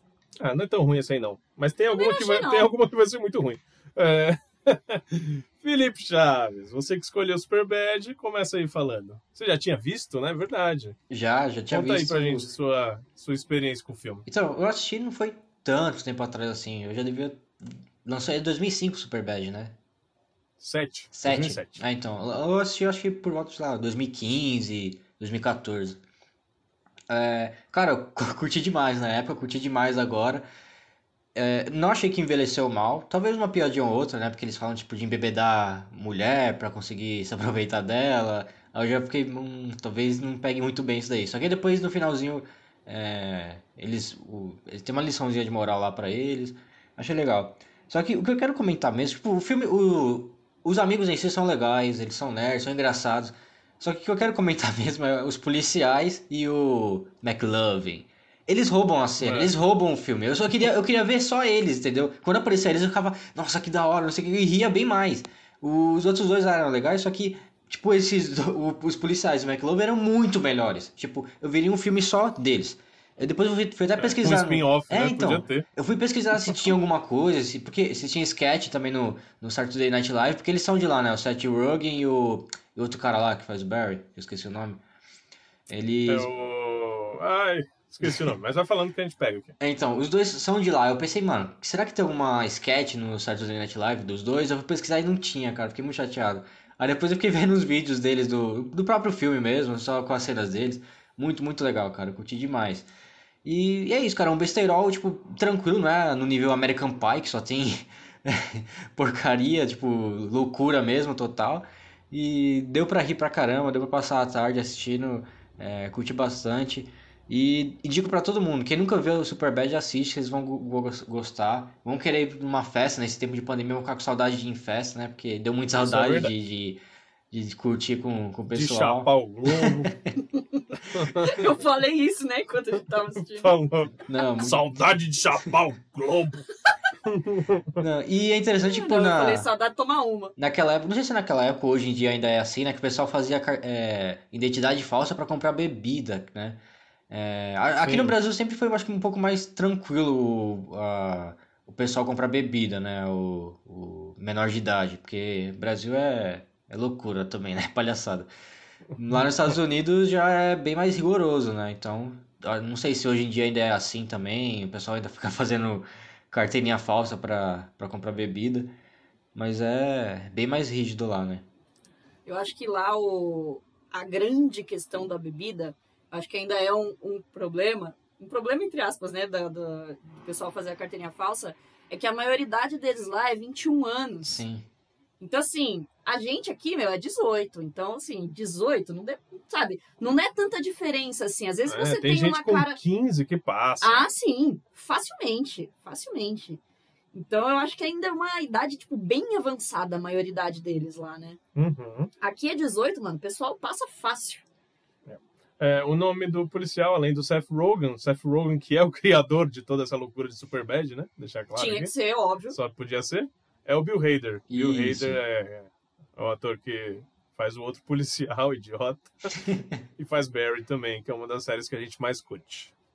Ai, Meu, dei muita risada, cara. Assim, muita risada. Foi o único filme dos três que eu ainda não tinha assistido. E eu gosto muito dos outros dois também. Porque eu gosto de besterol. Besterol é pra isso mesmo, é pra ser besterol, entendeu? E eu, eu acho que eu tava também afim de que ganhasse Projetos X, porque é tanta loucura que Sim. acontece lá que eu queria comentar sobre as loucuras. Sim. Mas foi muito bom o Superbad ter ganhado, porque me deu a oportunidade de, de assistir, que eu não tinha visto ainda, né? E, meu, foi muito divertido. Nossa, eu dei muita risada. Realmente é, é um humor, assim, ridículo. é isso, é isso mesmo que é pra ser, entendeu? É ridículo. É um filme completamente machista, né? Que nem você falou. Eu acho que ele... é, ele não sei se dizer se ele envelheceu mal, mas é, eu acho que ainda está adequado, sabe? Hum. Porque, como o Felipe falou, tem uma lição de moral ali, entendeu? Acontece as piadas machistas, acontece os atos machistas, só que eles redimiram. Ah, tá. Isso, eles se redimem no final, entendeu? Então, tipo, é, você acaba deixando passar a questão do machismo ali, entendeu? Sim. E, e também é compreensível de uma certa maneira, sabe? Tipo, porque querendo ou não, a sociedade é que incumbiu os adolescentes a isso, infelizmente, sabe? É, Mas eu gostei muito, mano. Realmente a parte do dos policiais do McLovin, cara, eu acho que é um dos melhores filmes de besterol que eu já assisti na vida, assim, de verdade. Os outros dois também eu gosto muito, mas Projeto X não é exatamente pra rir, por exemplo. É, você, é, é, muito, é tão nonsense que, que você fica mais impressionado com as coisas que estão acontecendo na tela do que de dar risada e de, de diversão, assim, entendeu? Sim. O Finalmente 18 também. Eu gosto muito de Finalmente 18. E, mas, de verdade, assim, pessoal que não assistiu ainda, assistam. Se você gosta de um filme de comédia, de besterol, cara, você tá perdendo muito tempo, igual eu perdi a minha vida inteira. É, é. Olha, Superbad é um filme de 2007. Eu devo ter assistido esse filme por aí, assim, 2008, 2009. Mentira, devo ter assistido quando saiu na locadora. Quando saiu aqui para alugar. Porque foi um dos filmes que eu via lá no Piazza com os meus amigos, que a gente se reunia para assistir filme. A gente sempre é, comprava, comprava, alugava um filme de comédia e um filme de terror, né? Normalmente Típico. normalmente os dois eram muito ruins. Mas aí que era legal mesmo, né? Porque a gente dava risada nos dois filmes. Então, um deles foi Superbad. E essa deve ter sido a primeira vez que eu vi. E depois eu vi mais outras vezes. Não vi na íntegra, mas zapeando. Ou então, por caso de fulano, também tava rolando. Porque Superbad lá em 2010 bombou pra caramba aqui. E, tipo, vários memes. O que, que é o meme? Até hoje a gente vê a carteirinha falsa do McLovin rondando aí no Instagram, no Facebook, sabe? E o McLovin lá, do Havaí, o doador de órgãos, com 25 anos. sem nome, sem primeiro nome. Sem primeiro nome. Qual é o seu nome? Seu sobrenome? McLovin. E o seu nome? É muito É, bom. a cena que ele leva o soco lá na. Mano, eu tomei um susto Não. que eu não lembrava do soco, velho. Eu dei um pulo quando ele toma o soco. Eu tomei um susto também. Meu, eu, lem eu lembrava muita coisa. Eu lembro de muita coisa dessa. As piadas mais importantes, assim, do filme eu lembrava. Sim. Então, ah, foi divertido. Assisti de novo, claro. A dupla protagonista, a gente não dá muita risada com eles. Foi o que o Felipe falou. É. O Jonah Hill, às vezes, é chataço no filme. Ele é Nossa, chatão. ele é chato Ele demais. é chatão. Ele é o pior. Só que é bom por causa disso. É. É. É, é- era pra ele ser assim, né? Nossa, Chatão. chatão. E, tá- e quer comer as minas, só que. Não, ele só ele fala totalmente- merda também. É, só fala bosta. E aí tem um amigo dele, que é o Michael Cera, que ele tem a mesma cara até hoje, aquele ator. É... que está rindo aqui. E... Lembrando. E aí ele é aquele O ponto moleque onde... atropelado quantas vezes? o Jonah Hill foi umas três ou As quatro três vezes. vezes. E uma das vezes que ele é atropelado é pelo Jolo Truglio, que faz Brooklyn Nine-Nine, Sim, que é o... sim. O... Que é o...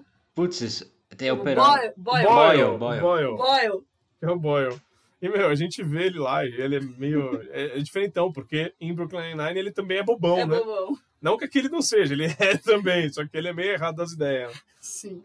Só que realmente ali é, é o McLovin junto com os policiais. Meu, ali é sensacional. Os policiais são retardados. É, é o humor Seth Rogen pra caramba. assim. Sim, Se sim. você não gostar do, do humor deles, você também não vai curtir o filme. Mas se você gostar, meu.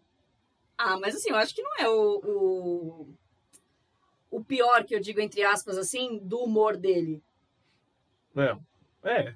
Eu acho que não é. É, Não, é mais uma leve. amostra do que É ele- bem mais leve. eu acho que é bem, mais, leve. do que ele costuma fazer. Pode ser. Pode Mano, aqui ele, em nenhum momento ele fumou maconha.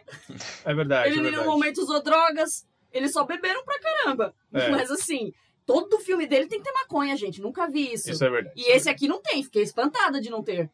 E aí a gente já tem o Dave Franco, que é o irmão do James Franco, Verdade. novinho numa ponta ali, é, quando eles estão jogando futebol. Lembra? Ah, Felipe- verdade, Felipe? Verdade, verdade. Lembrei, lembrei. Aí ele tromba com o irmão do que ele James mijava Franco na ali. calça, né? Um negócio assim, que ele... É, exato, esse mesmo. e aí. e aí o. E daí já vem, né, as amizades do Seth Rogen, que é com o James Franco, que é com o próprio irmão dele, e uma parceria pra vida toda. E o Bill Hader, como o Felipe falou, é parceiro de Saturday Night Live, de piada, de sketch, de sitcom, stand-up. Eu lá, acho caralho. que é isso também que funciona muito nos filmes dele. Cara, o elenco se conhece já há quantos anos? Não é só desse filme. Às vezes, mano, tem outros filmes que são ruins, ruins assim, vamos dizer. Ah, eles são ruins, os filmes são são, ruins, mas é pra ser filme É. ruim. Ruim de, pra te divertir, entendeu? Tipo, sei lá, é igual É o Fim. Lembra de É o Fim? Nossa, Alguém o é uma bosta, Cara, mano. é uma merda de filme. Mas assim, todo mundo se conhece já. Então, assim, é é fácil pra eles fazerem esse tipo de coisa, sabe? Então, o, o, o Jonah Hill com. com O Jonah com esse- Hill, eu ri também, a Dar Hill. Nossa. Aí, a piada é melhor que a do filme, tá? Não. Tá, então vamos lá. Ele tá Silvio Santos mesmo hoje. É, é, então, assim, causa muito já entrosamento, eu acho que, entre o elenco. E acaba sendo fácil. Meu, não parece que é, sabe, um filme com adolescentes. Eu acho que é bem natural o que acontece ali, assim, tipo, com os três amigos, por exemplo, sabe? É, é, é mais, assim, fluido, eu acho. Não, às vezes tem um exagero ali, que é proposital, mas eu acho que, sabe, corre bem o filme com por causa disso, por causa do, do entrosamento e o carisma entre eles. Exatamente. É, muito divertido. A gente também tem Emma Stone no filme, que Novíssima. a- novinha, parece pouco, mas fala aí. Ah, não parece Felipe- pouco, mas Felipe é não fez um- Eu, lem- eu- não, eu falei, mano, que eu lembrei da cabeçada que ela tomou do Jonah Hill, velho, no final. Também deu um pulo que eu não lembro. E ela xinga. É, muito bom. Sim. É muito engraçado, gente. Assim, se você não assistiu até hoje Superbad, você gosta daquelas comédias besterol dos anos 90, dos anos 2000, você vai amar. Porque é uma das, das mais importantes, uma das mais conhecidas. E ela não é tão pornográfica assim. Ok, tem pinto. Cara, ele desenha pinto em tudo. Por que isso? Como assim? Eles são uns taços, né? E é isso, gente. Esse foi o Papo Retro de hoje com o filme Superbad. Ele tá disponível na Netflix. Dá o play lá se você gosta de besterol, se você gosta de Seth Rogen, se gosta de idiotice. E se você não gosta também, dá um play lá, porque é muito idiota, é muito gostoso, é muito bom. Tá? Esse foi o Papo Retro de hoje. E vamos agora para o nosso último bloco. As notas. Antes disso, o Felipe me lembrou muito bem. As notas para Superbad é hoje. Felipe Chaves. Cara, eu dou quatro estrelas, curti demais. Só não dou mais porque eu queria ver mais do, dos policiais com o McLovin. O McLovin já se tornou, assim, um personagem icônico da cultura pop, né? Ele Sim. já é. Sim. Ele já É, é. então, por exemplo, eu não tinha assistido o filme, mas eu sabia quem era McLovin. Eu sabia da referência, sem ter visto, então é grande. Meu, e eu não sei, eu também não sou grande é, apreciador dos besteiróis, não conheço tantos assim. Assisti muitos, mas não sou tão conhecedor assim, porque é sempre a mesma história. Os amigos tentando comprar bebida para ir numa, numa festa no final da noite. É sempre assim. Aí eu quero saber agora se foi Superbad que começou com isso ou se veio antes deles, né? Eu tô, tô curioso para descobrir sobre isso aí. Porque é a mesma história e todo mundo se ferrando para comprar bebida. E acaba que na- a festa no final, tipo, nem rolou a festa. Quase nada. Foi um pouquinho de nada, 10 minutinhos ali no final. O que importa ali é a jornada, principalmente do McLovin. Como é que é o nome do menino que vai pra faculdade? Eu esqueço. É o Michael Cera que é o, Não, mas o personagem. É, não vou, não vou lembrar, enfim. Não sei. Que ele- Ah, é o Evan. Isso, Eva. Quando a polícia consegue pegar ele. Ai, gente, é muito bom, assista. Quatro também. É, Aí ele sai correndo. é um filme muito engraçado. Eu acho que ele ele fez, ele cumpriu total seu objetivo. É, é para isso mesmo, é para ser besterol mesmo, é para ser zoado É o mesmo. garoto mais rápido que existe. E é divertido, assistam. Muito bem. Assista, também vou dar nota 4, porque o filme é a proposta, né? Ok, ela te vende aquela proposta e é isso que você tem. Você não pode esperar muito mais do que foi, pelo amor de Deus. Você tem que saber o que você está assistindo, né? E é isso. Esse foi o nosso Papo Retrô. Agora sim, vamos ao nosso último bloco, o nosso bloco Fim de Papo. E o primeiro filme que vimos nesse bloco Fim de Papo foi Um Príncipe em Nova York 2. Novo filme da Amazon, novo velho filme da Amazon, na verdade.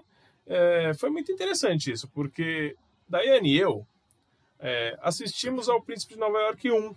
A gente quis mesmo fazer essa dobradinha para relembrar. Porque, meu, faz muito, muito tempo que eu vi o Príncipe de Nova York. Muito tempo. E aí a gente viu e eu não sei se foi uma boa a gente ter visto.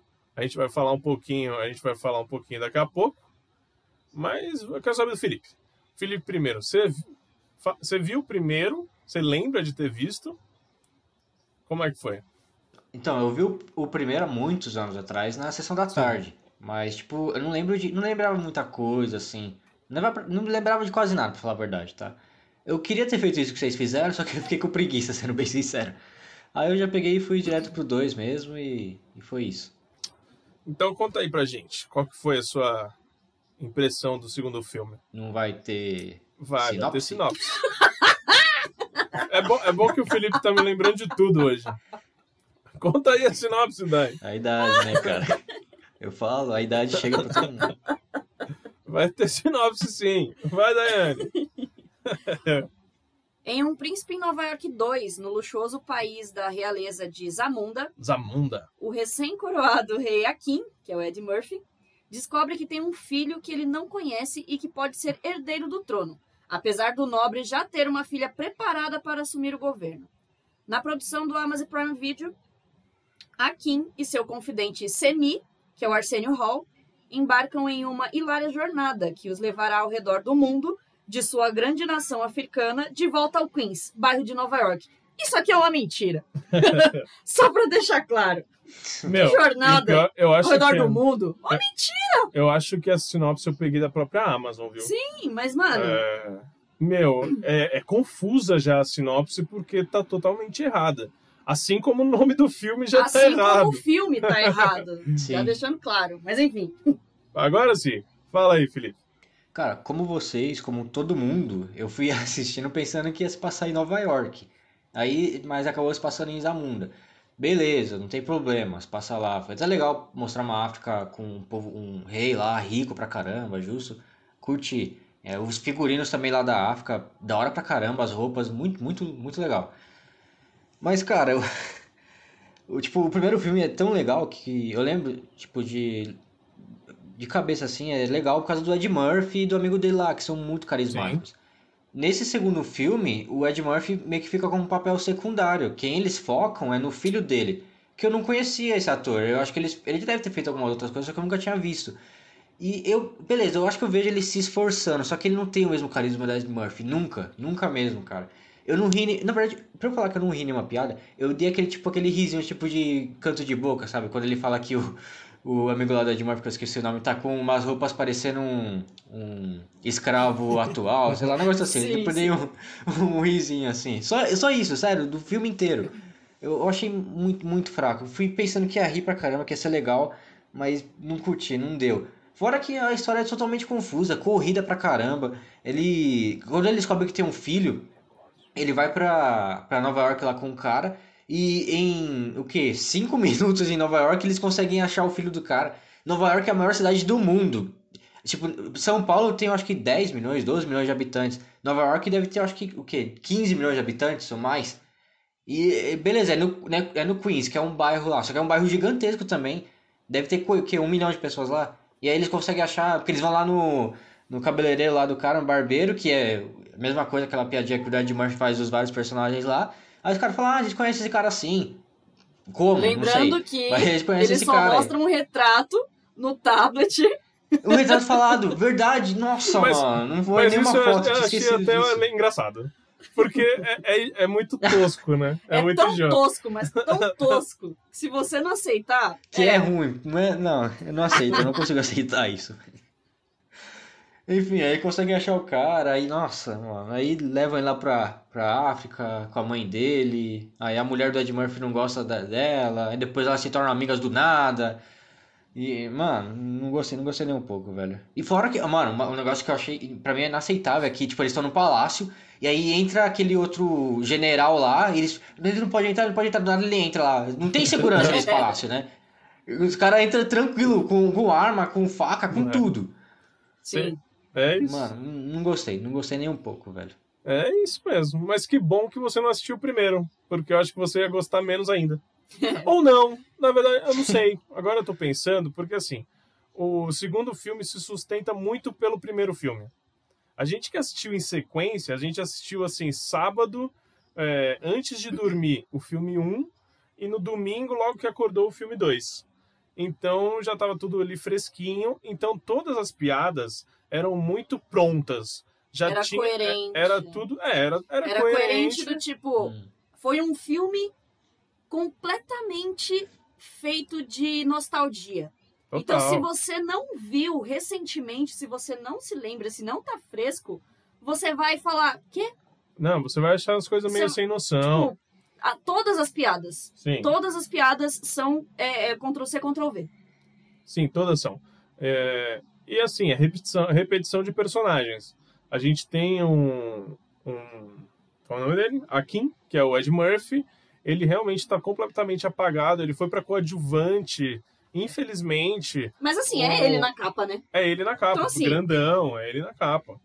Fora que no começo já já mata o final do filme na, na, na, na hora, na cara. Que ele teve que ir pra Nova York pra pegar um filho porque não permitia, pela lei lá não permitia que rei fosse uma mulher, que tivesse rainha, tinha que ser rei, tinha que ser homem. E aí já deu pra ver que as filhas tipo, não concordavam com isso, então na cara Sim. você já mata. Que no final ele acaba mudando a lei que a, a filha mais velha ia ser a, É. a rainha. Então, é, tem isso. Você já vai matando muitas coisas durante o filme. É, aí beleza, você já sabe o final, mas ao mesmo tempo você fala, ah, então beleza, vamos ver como vai ser a jornada, então pode ter algumas piadas legais por aqui. Mas não tem. A mulher dele, que foi o, um, um pico muito importante ali no primeiro filme, ela fica também totalmente de lado. Totalmente. Tem duas cenas, a mulher dele.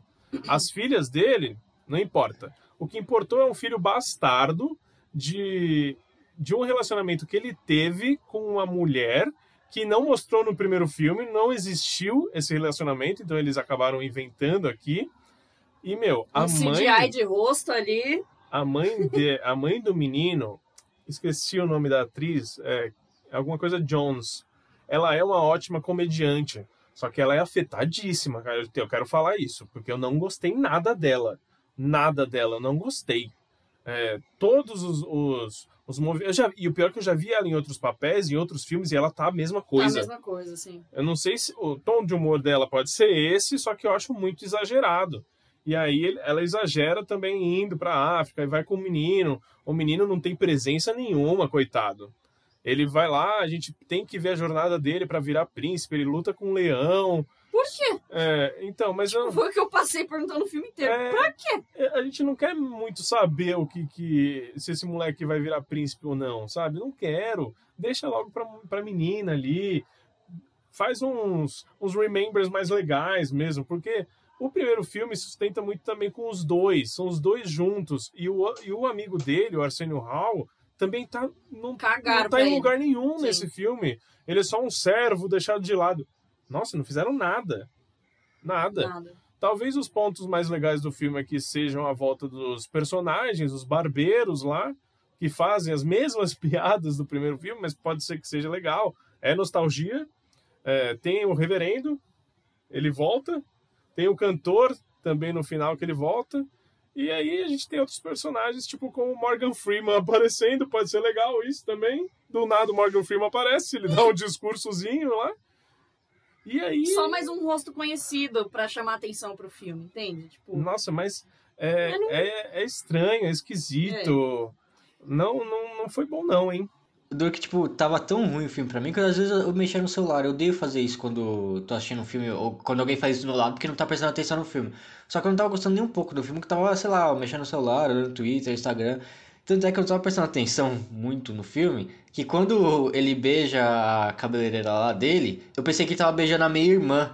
Aí eu já fiquei assustado, mano. É, eu fiquei, porque- mano, é sério? Mas assim, É sério? eu, eu senti um tom errado quando eles se conheceram. Eu imaginei, eu- mano, eu já- cheguei a pensar assim, coisas mirabolantes assim no filme. Talvez não fossem tão mirabolantes, porque talvez pudesse até ser melhor. Porque assim, vamos lá. é, Nada a ver ter encontrado um filho do nada pra ele, assim, sabe?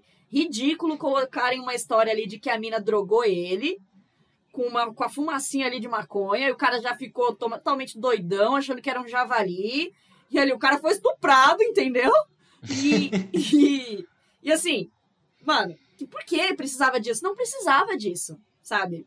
Eles poderiam ter crescido a história é, de uma outra maneira, sem precisar trazer um herdeiro masculino, sabe? Eu achei que isso foi, nossa, ridículo.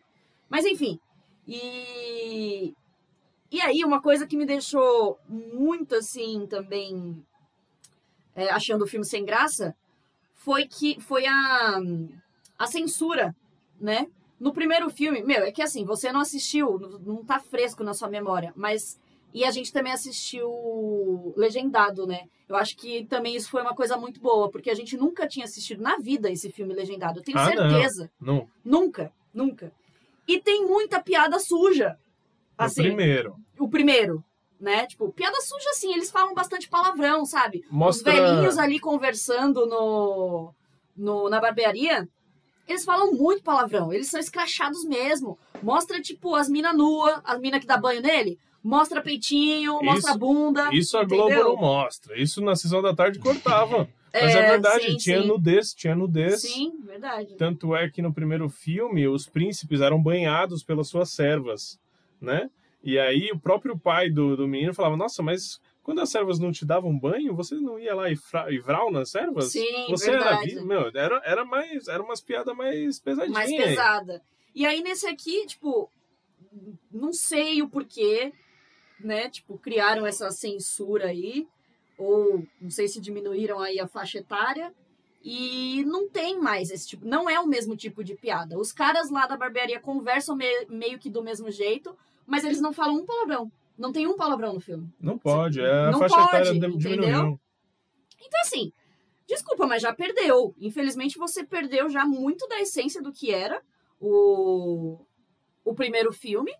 E realmente foi feito só pra trazer novos rostos, novos rostos. Tipo, foi literalmente pra isso. Tipo, olha só como tá fulaninho, depois de não sei quantos anos. Olha só como tá ciclaninho, depois de não sei quantos anos. É pra isso, porque assim, o filme não sustenta nada em história. A história é ridícula, é, é rasa, é, não faz sentido nenhum. Por mais que seja, sei lá, mano, uma comédia, sabe? A gente tava falando de um filme totalmente nonsense aqui agora, que era Superbad, entendeu? Ou qualquer um dos outros que a gente comentou, sei lá, Projeto X. Isso acontece? Não.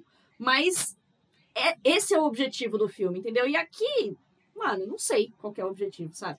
Se É. perdeu, é um filme como. Ele faz piada com ele mesmo. Quando o filho dele tá conversando com a cabeleireira e fala. E aí a menina diz que gosta de cinema. E aí ele diz que não gosta de, de filmes que se. Que, que fazem continuação. E a menina fala: é, pra que mexer em time que tá ganhando, né? Mas vai que a gente acerta. Mano, sabe? Errou! errou feio! É. E outra coisa, esse relacionamento dela, dele com a cabeleireira, que foi do nada, assim, ó. Não, do nada. Por isso que eu me assustei, porque na, na hora que ele vai. Ele traça um plano lá pra pegar o leão, ele tá fazendo com a minha irmã, não é? Sim. Sim. Então, e pra mim rolou, sei lá, um clima, alguma coisa assim, sei lá, uma troca de olhar eles. E aí, do nada, ele beija a cabeleireira. Eu falei, mano, é- ele tá beijando a irmã? Eu não, não entendi. Aí eu, ah, beleza, é, o- é, eles Mas eu também tive essa sensação. Aí, não, então, aí no- na questão lá da, mira, mira- da mirabolância que eu pensei, eu falei assim, primeiro que já foi completamente estranho a maneira como, como a mãe do menino confirmou que ele era filho do, do Akin. Pra mim, ela tava muito assim, ah, é, ele pode ser o seu pai. Então eu já imaginei que ele não seria filho realmente do, do, do Akin. Mas era e pronto. Mas era. E aí eu tava esperando esse plot o tempo inteiro, sabe? É, e não não. aconteceu. Porque aí eu pensei assim, porra, ele não vai ter ali o, o herdeiro dele, então realmente vai ter que ser a menina, e ele vai causar essa revolução aí na, na, na, na tradição. Só que assim, também não se encaixa, porque ele já foi um príncipe que, que quebrou a tradição, sabe? De não casar com uma, com uma mulher arranjada e e querer, assim, evoluir, né? Pô, século XXI. E aí, sabe? Aí tem aquela historinha do tipo, ah, eu realmente perdi minha essência, eu não sei mais quem eu sou. Que o Ed Murphy teve ali, mas não colou, cara. Eu É. não comprei essa história nenhuma. Nenhuma Fraco. história do filme eu comprei. Tipo, era óbvio que tinha que ser a filha dele. Sabe? Não tem como isso não, não, não acontecer. É Só que aí óbvio. também deixaram isso jogado no final, assim, ó, no final, depois que ele, o menino realmente volta lá pra, pra Zamunda, e aí ele vai ter uma conversa com a filha dele e fala: Você vai ser a rainha, tá? Ele só vai ser o, o, o príncipe lá do consulado. Mano, que que é isso? Que, que, que tipo de produção é essa? É muito. É, é, é ruim, é muito ruim porque foi o primeiro filme, cara. Eu acho que assim, ó, eu dei umas risadas realmente. Eu consegui me divertir, tipo. Mas eu acho que também foi porque a gente assistiu o primeiro filme rec- recentemente. Sim, com então, certeza. totalmente, foi totalmente por isso. Porque teve a sensação de nostalgia, porque a gente já conhecia o filme de, né, 1900 e bolinha. E porque tava fresco na nossa memória. Então a gente pegou todas as piadas. Sim. Eu acho que pra quem não assistiu realmente é, recentemente, vai ser uma merda de filme. Então, assim, eu consegui dar uma risadinha, por exemplo, da menina lá, da, da, da irmã do Wesley Snipes pulando e latindo durante 40 anos, 30 anos, sei lá. É, sim. Então, assim, isso eu dei risada, sabe? Porque era exatamente o que aconteceu no outro filme. Mas também, sabe? Sim. Já, já é mais uma demonstração que o filme não tem mais nada de novo pra mostrar. É, eu acho que eu gostei do, do Wesley Snipes. Isso eu gostei. Tipo, do personagem dele ali. É, uma coisa que não tinha no primeiro Que filme não e aqui tinha, foi legal. Foi legal, mas também é ridículo a forma como ele entra no palácio a qualquer hora, como ele domina o palácio, o rei. Como assim o cara domina o rei, sabe? Mas enfim, Foi legal, a gente, a gente falou de What We Do in the Shadows esses dias. E a gente falou, nossa, Wesley Snipes, a gente não vê em mais nada, né? nossa, Aí verdade. o próximo filme que a gente viu tinha ele, né? Tinha aí. Mano, e ele tá super bem, né? Ah, a ele tá galera, bem, ele assim, tá a bem. galera envelheceu. Mano, por exemplo, até o, o Ed Murphy, por mais que esteja bem e tal, você, sabe, nitidamente você vê que ele tá um pouco cansado, Sim, sim. sabe? Um rostinho mais redondinho, uma pancinha. Wesley Snipes tá inteirão, cara. Eu fiquei abismada com, com, com o físico dele, o porte dele. Tá incrível. É, e no final, tipo, eu não vi nenhuma consequência pra ele, né? Tipo, ele tentou dar um golpe de estado lá e não... Não. Ele foi derrotado, mas não foi preso, não aconteceu nada. Não, não teve nada. Simplesmente ele aceitou que vai ser a menina, a rainha, e acabou. Porque ela deu um pau nele. Porque pronto. ela deu um pau nele. Mano, não faz, sabe? Nossa. É, é muito fácil, né? É muito. É ruim, assim, É é, um filme ruim. É um preguiçoso. filme ruim, é um filme preguiçoso. É, se você quer assistir, então faça igual a gente. Assista o primeiro e logo em seguida assiste, porque eu acho que vai É. ser menos pior. É verdade. Pode ser que a nostalgia te pegue em algum momento, os personagens ali, a volta, por mais que a volta te- não tenha sido realmente uma volta, não tenha sido o Príncipe Nova York 2, É, mas tinha lá a, bar- a barbearia, o mesmo cenário, pode ser que essa bata um pouquinho desse dessa dessa nostalgia em você e lá no final os barbeiros vão pra lá para eu ia falar Wakanda, não, pra Zamunda. Aí o. O. Tracy Morgan. Ah, filme. a gente tem o Tracy Morgan também. Gente, É. que adição. Sim, É que assim, desnecessária. Quem não conhece Eu acho Tracy que ele Morgan, era só amigo ali, do, é, muito amigo do Ed Murphy. O Ed Sim, Murphy falou certeza. assim: chega aí, cola aí, faz uma ponta aqui no meu filme. Tracy Morgan, Morgan é o tio do moleque, né? E pra quem não sabe, o Tracy Morgan a gente viu e ele é uma das estrelas de 30 Rock. E assim, a gente é ele, É ele, é ele. é o mesmo personagem. Até porque o próprio ator é o personagem Sim. também. Ele é um cara esquisito, esse cara. Esquisito. Mas ele, ah, ele também tá ruim, ele também tá ruim. Ele tá sendo ali o Tracy Morgan, de qualquer forma. Ai, nem sei. Eu ia falar mais alguma coisa, não sei, vou pedir notas já. Vou pedir notas, acho que não tem mais nada pra falar, que a gente ainda tem algumas coisinhas por aí. Felipe Chaves, sua nota pro Príncipe de Nova York 2. Cara, eu dou um e meio. Pra Olá. mim, não tem Caraca. que ser mais que isso. Mas, Felipe, vê o primeiro filme e depois me fala o que você achou. Daiane. Foi um pouquinho decepcionante pra mim, mas como eu falei, a minha visão, assim, é um filme ruim, realmente, mas a gente ter assistido antes foi, assim, primordial, primordial. Então foi o que tornou o filme assistível pra gente, tornou um pouco divertido. Eu vou de nota 2,5. Tá bom, eu vou de dois. Eu vou de dois porque a primeira, Wesley Snipes, foi bem, uma adição legal. Não trabalhou muito bem, assim, depois, mas o Wesley Snipes é show. E outro ponto é porque tem um McDowell agora lá na, em, em Wakanda. É verdade. que o McDowell é do pai da mulher dele, que é uma história bem trabalhada no primeiro filme, e aqui eles jogam no meio das zebras do leão lá um McDowell. É bem engraçado. É um concorrente do McDonald's. Exato. E é isso. Um Príncipe em Nova York 2. Se você assistiu o primeiro, tá lá o segundo na Amazon. O primeiro também está na Amazon, assistimos por lá. E vamos agora ao segundo filme que assistimos essa semana. É uma animação. Disney Plus. Pagamos 70 pila, hein? Raya e o Aham. Último Dragão. Essa animação da Disney Plus, mais uma da Disney. Conta aí pra gente, Daiane, a sinopse. Em Raya e o Último Dragão, Kumandra é um reino habitado por uma vasta e antiga civilização conhecida por ter passado gerações venera- venerando os dragões, seus poderes e sua sabedoria. Porém, com as criaturas desaparecidas, a Terra é tomada por uma força obscura. Quando uma guerreira chamada Raya, convencida de que a espécie não foi extinta, decide sair em busca do último dragão, sua aventura pode mudar o curso de todo mundo. Bem, Raya e o Último Dragão, nova aposta aí da Disney Plus. Saiu na Disney, só que com um Plus a mais. Ou seja, você tem que pagar a assinatura da Disney Plus e pagar mais um dinheirinho para assistir Raya e o Último Dragão. Aqui são 70 reais, lá fora são 30 dólares, então não tá barato para ninguém. Caro. Mas a gente deu o nosso jeitinho, a gente economizou já desde o começo do ano e pagamos esse valor, né, Felipe? E assistimos Exatamente. Raya e o Último Dragão. Fala aí, Felipe, conta aí o que você achou do filme. Ai, cara. Eu. Felipe ultimamente tá azedo, né? falei, Então, eu não sei o que tá acontecendo. Não sei o que tá acontecendo. Tô ficando velho, tô. Nossa, mano. Bom, vamos lá.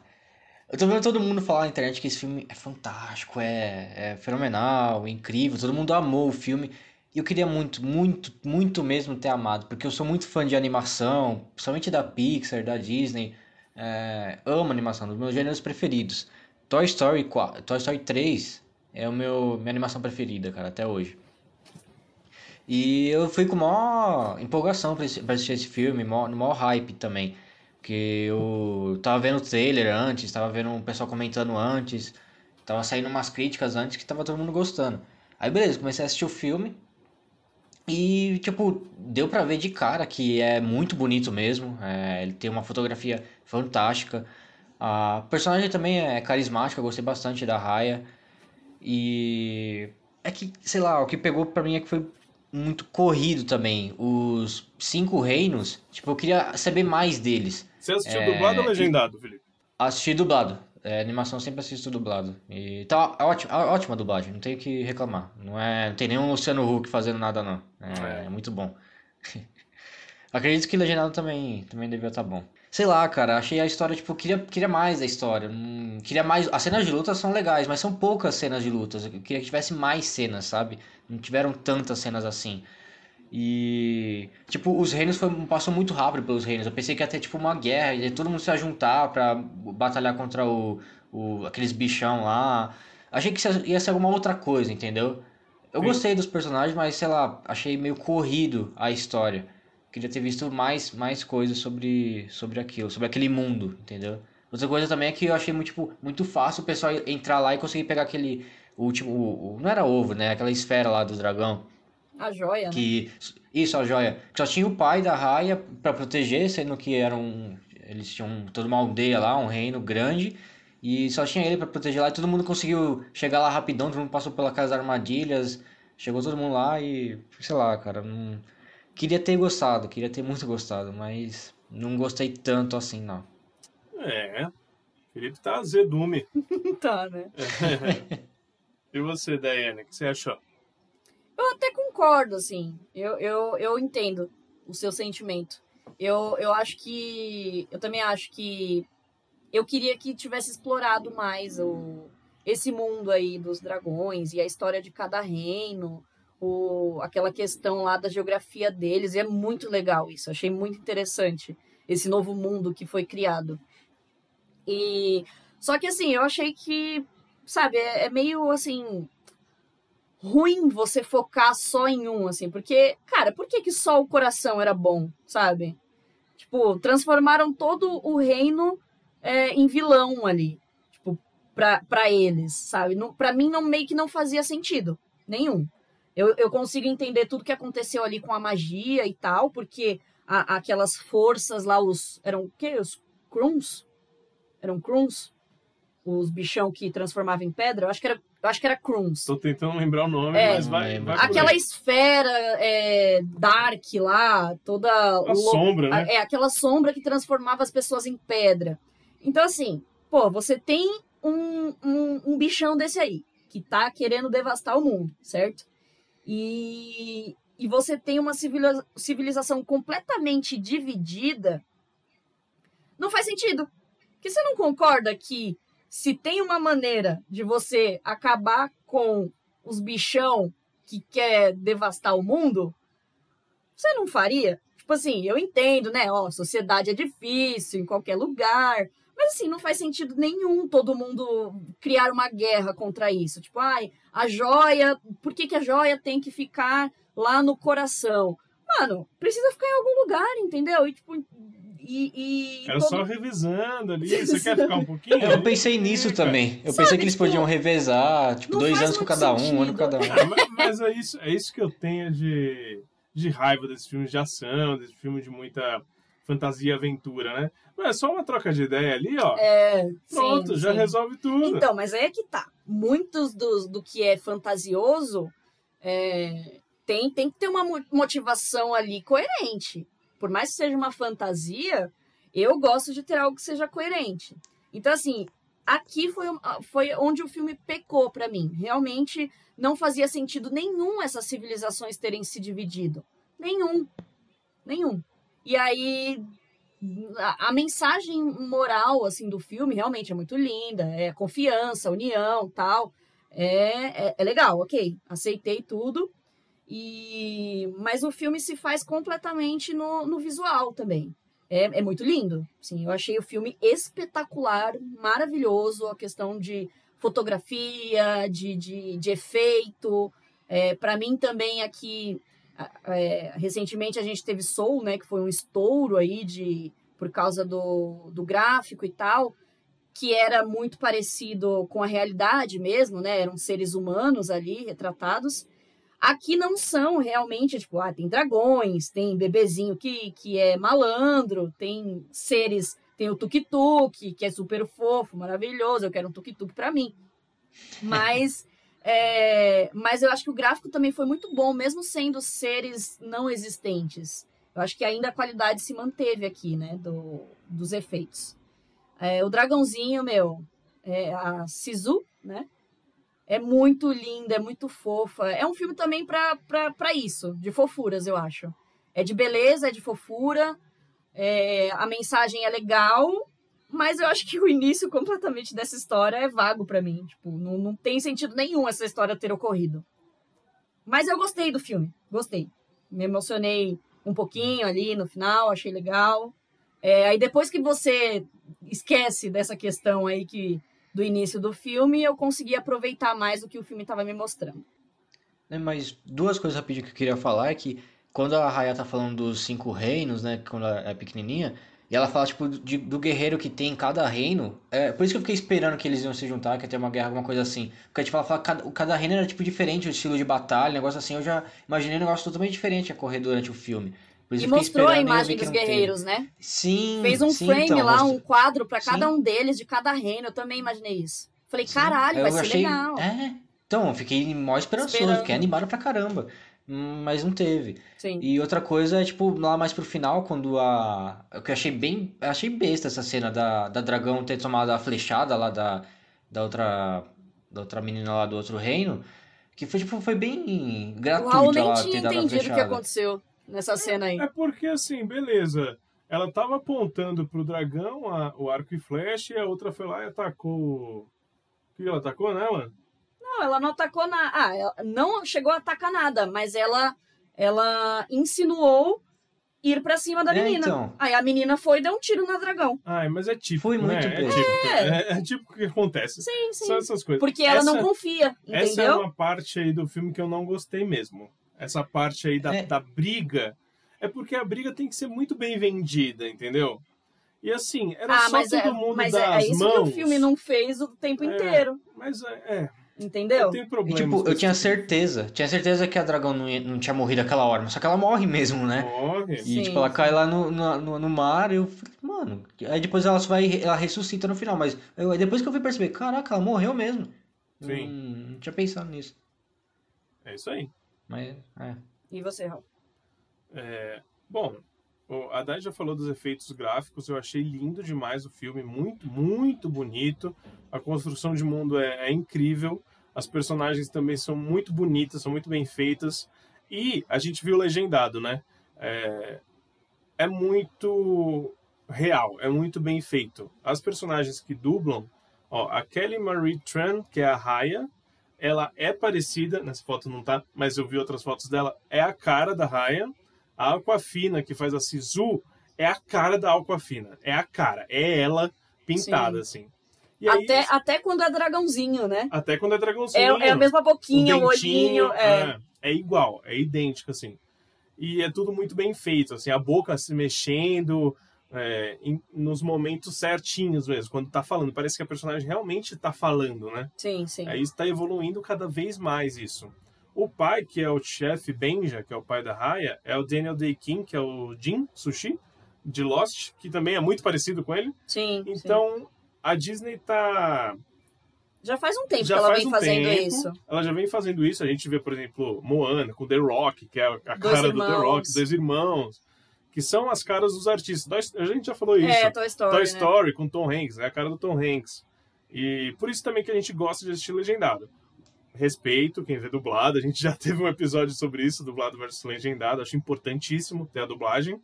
E se o Felipe falou que, mano, a dublagem tá ótima. Sim, então, sim. beleza. Que não tem o Luciano Huck. É, não. Enrolando. Não tem como. É, mas sim, é, a construção desses personagens junto com os atores é um ponto muito importante, é um ponto alto do filme. Agora, o que vocês falaram de problemas, nossa, isso aí é um negócio que me pega em todo o filme, em toda trama que tem, essa treta, meu, é só você trocar uma ideia rapidão, entendeu? Que a gente resolve. Mas nunca é assim, nunca é assim. Aí, como é um desenho, uma animação, eu relevei. Sim, sim. E eu consegui gostar bastante do filme. sim. Gostei bastante. Principalmente pelo, pelos personagens. Gostei sim dos personagens de todos eles. Gostei do Tuk Tuk. Por mais que ele não tenha relevância alguma na, na, na história. É só pra ser um ponto fofo. É pra ser fofo. Sisu, o dragão, é o melhor personagem da, da, da trama. Sem dúvida. A Raya também é legal. A criança e os macaquinhos lá, eu gostei também. Eu gostei. Que eles são. Como é que é que chama? A criança. Malandra? A menina não, não é malandra. malandra. Ah, esqueci. O Arápia, sei lá Bebê o que, que ela é. Nossa, não lembro. Mas eu, eu achei muito engraçado. Sim, sim. O outro grandão também do outro, do outro reino. Sim. Eu achei fofinho, muito legal. E eu acho que todos eles juntos fez com que o filme crescesse. Então, eu gostei do filme. Eu gostei. Eu acho uma experiência boa, legal. Entendo tudo que vocês falaram. No começo do filme mostra todos os guerreiros de todas as, as casas ali. E a gente vê que simplesmente alguns deles nem existem mais, porque eles já foram petrificados. Sim. Tem, por exemplo, aquela, não sei se era a coluna, que é quando encontraram aqueles caras lá, tava todo o exército petrificado, É, o do grandão. Sim. do grandão. E aí a gente, a gente o que o que esperava ali uma batalha legal, porque as cenas de lutas eram boas, São muito boas. foram muito bem feitas, assim. Eu Sim. que, tipo, não ligo muito pra cena de luta, foi o que eu falei, tipo, meu, resolve ali com a menina do da, do cabelo Dos, Raspado? do undercut. do undercut ali. Resolve rapidão, vocês eram pra ser amiga, né, gente? Não. É, Mas beleza. Beleza. As cenas de luta foram boas. Eu gostei, eu achei um filme bom. Eu achei legal. Mas realmente a motivação é, Fraquíssima. é osso, né? não tem sentido nenhum. É, A gente sempre vai reclamar de motivação. E, e em desenho, em animação, isso acontece muito. Muito. Ultimamente não, com Divertidamente, Soul, que já são outro, obras diferentes, que existe uma motivação, ape- apesar que Soul existe, mas não existe, a gente já falou sobre isso também, mas mu- acontece muito com animação, com filme de aventura isso. A, a motivação às vezes não é tão relevante pra gente que às vezes a gente não liga mais. Mas eu achei o filme lindo, é muito bonito, todas as cenas do dragão, quando a primeira vez que ela vai pra água, e Ah, ela, é ela vai pra água, ela nada, e depois ela vai pro céu, fica pulando lá no céu. É tudo muito bonito, muito bonito.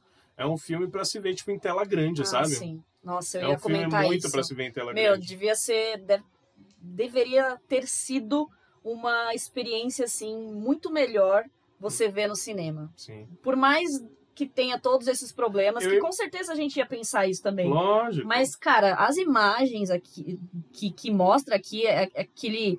As cores, cara, é lindo demais. É O- lindo. Eu imagino que o 3D talvez deva, deva ser bom. Nossa, também. sim. Dela pulando, assim, você vendo o dragãozinho pulando, deve ser muito bonito. E o que eu gostei também muito foi na no, no físico realmente dos dragões aqui. Eles são muito mais parecidos com o que a, a cultura oriental realmente tem, né?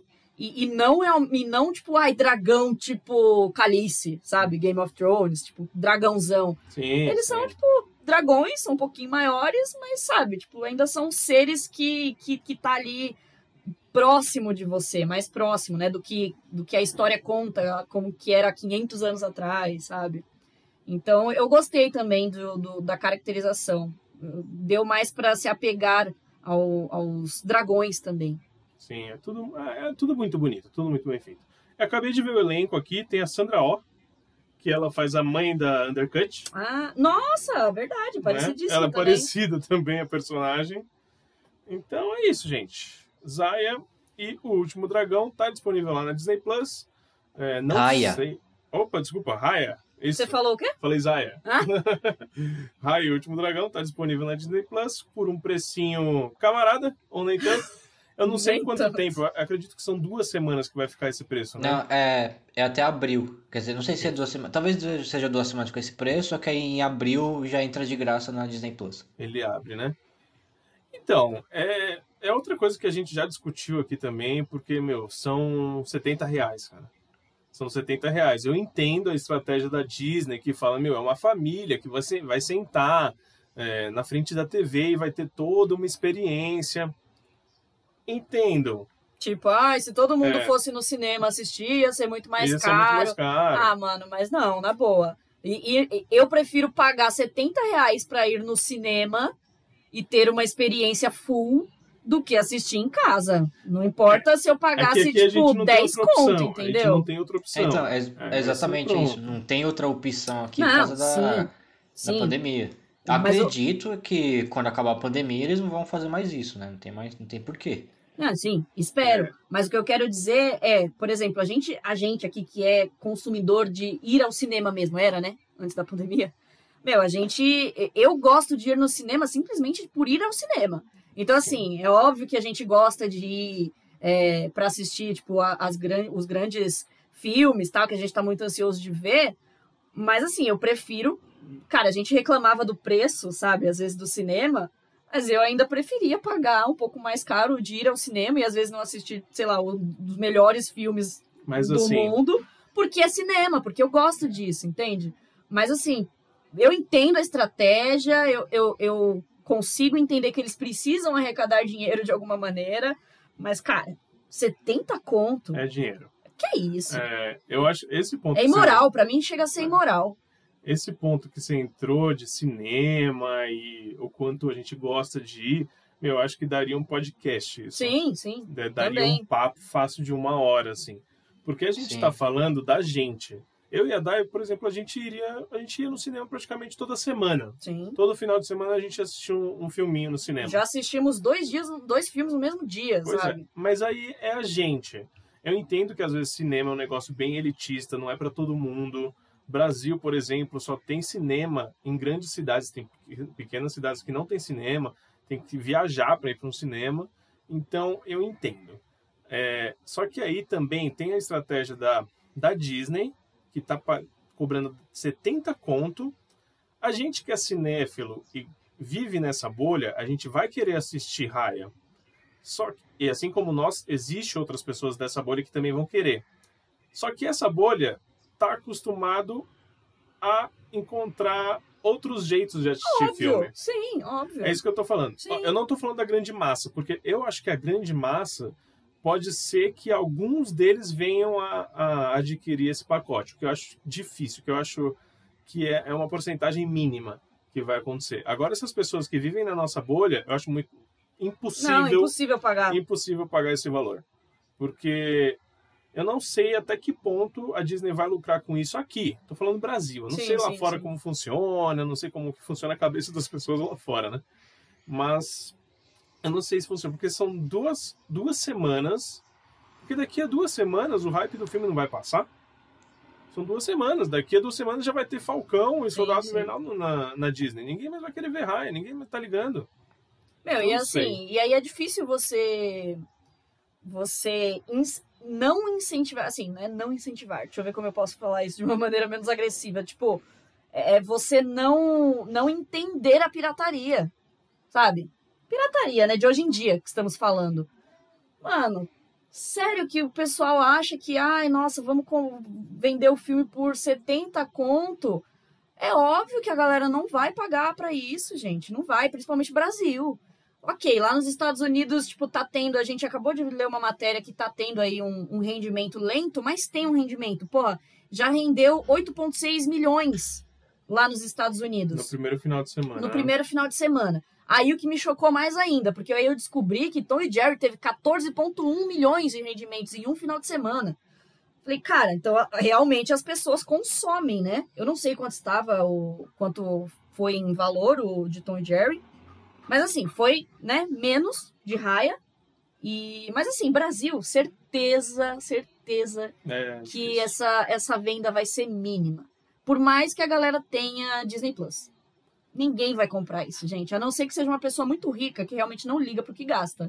entendeu? Que vai falar assim: ah, vamos dar o play aqui, deu o play e pagou.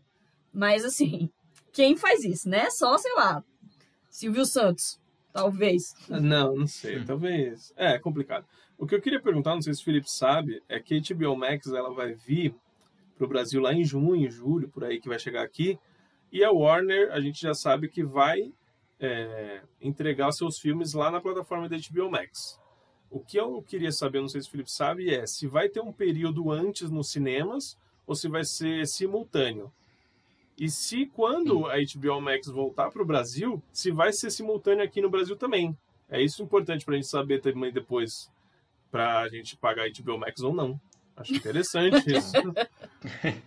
Cara, então, cara, também não sei, velho. Eu, sei- a última coisa que eu vi é que não estava confirmado ainda. É que depois eu não pesquisei mais. Pode ser que já tenham falado alguma coisa. Mas a última vez que eu vi é que não estava confirmado que, que ia lançar aqui no Brasil simultâneo igual nos Estados Unidos. Pode É, ser que então. eles lancem em plataformas digitais, ou então HBO Max mesmo, só que igual a Disney, que tem que pagar a parte. É isso que eu estava pensando. Que eu acho que essa pode ser a estratégia Sim, também sim. adotada aqui. É, mas ao mesmo tempo aqui viria para os cinemas antes. Mas eu não sei. É complicado. É uma, é uma história difícil. Bom, falamos demais. Notas? Notas para Rai e o Último Dragão, Felipe Chaves.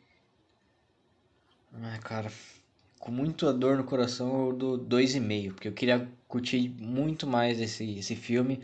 Queria que fosse memorável pra mim, igual a maioria das animações são, mas infelizmente não, não foi dessa vez. Ah, É. E aí, Dai? Mas pra mim é uma animação que tá ali, na, tipo na média, sabe? Tá, tá ali. Uma animação legalzinha que você assiste de vez em quando, mas nada memorável pra mim. Entendi. Bom, minha nota é 4. Eu gostei bastante do filme, mesmo tendo muitos problemas aí, como já falamos. Mas eu acho que, como eu falei, se sustentou ali realmente no visual pra mim. No visual, na fofura, no, no, no pouco que teve, mas eu acho que foi muito bem executado ali de ação do filme. Eu gostei. Realmente me entreteve, me emocionou um pouquinho. E é isso, 4.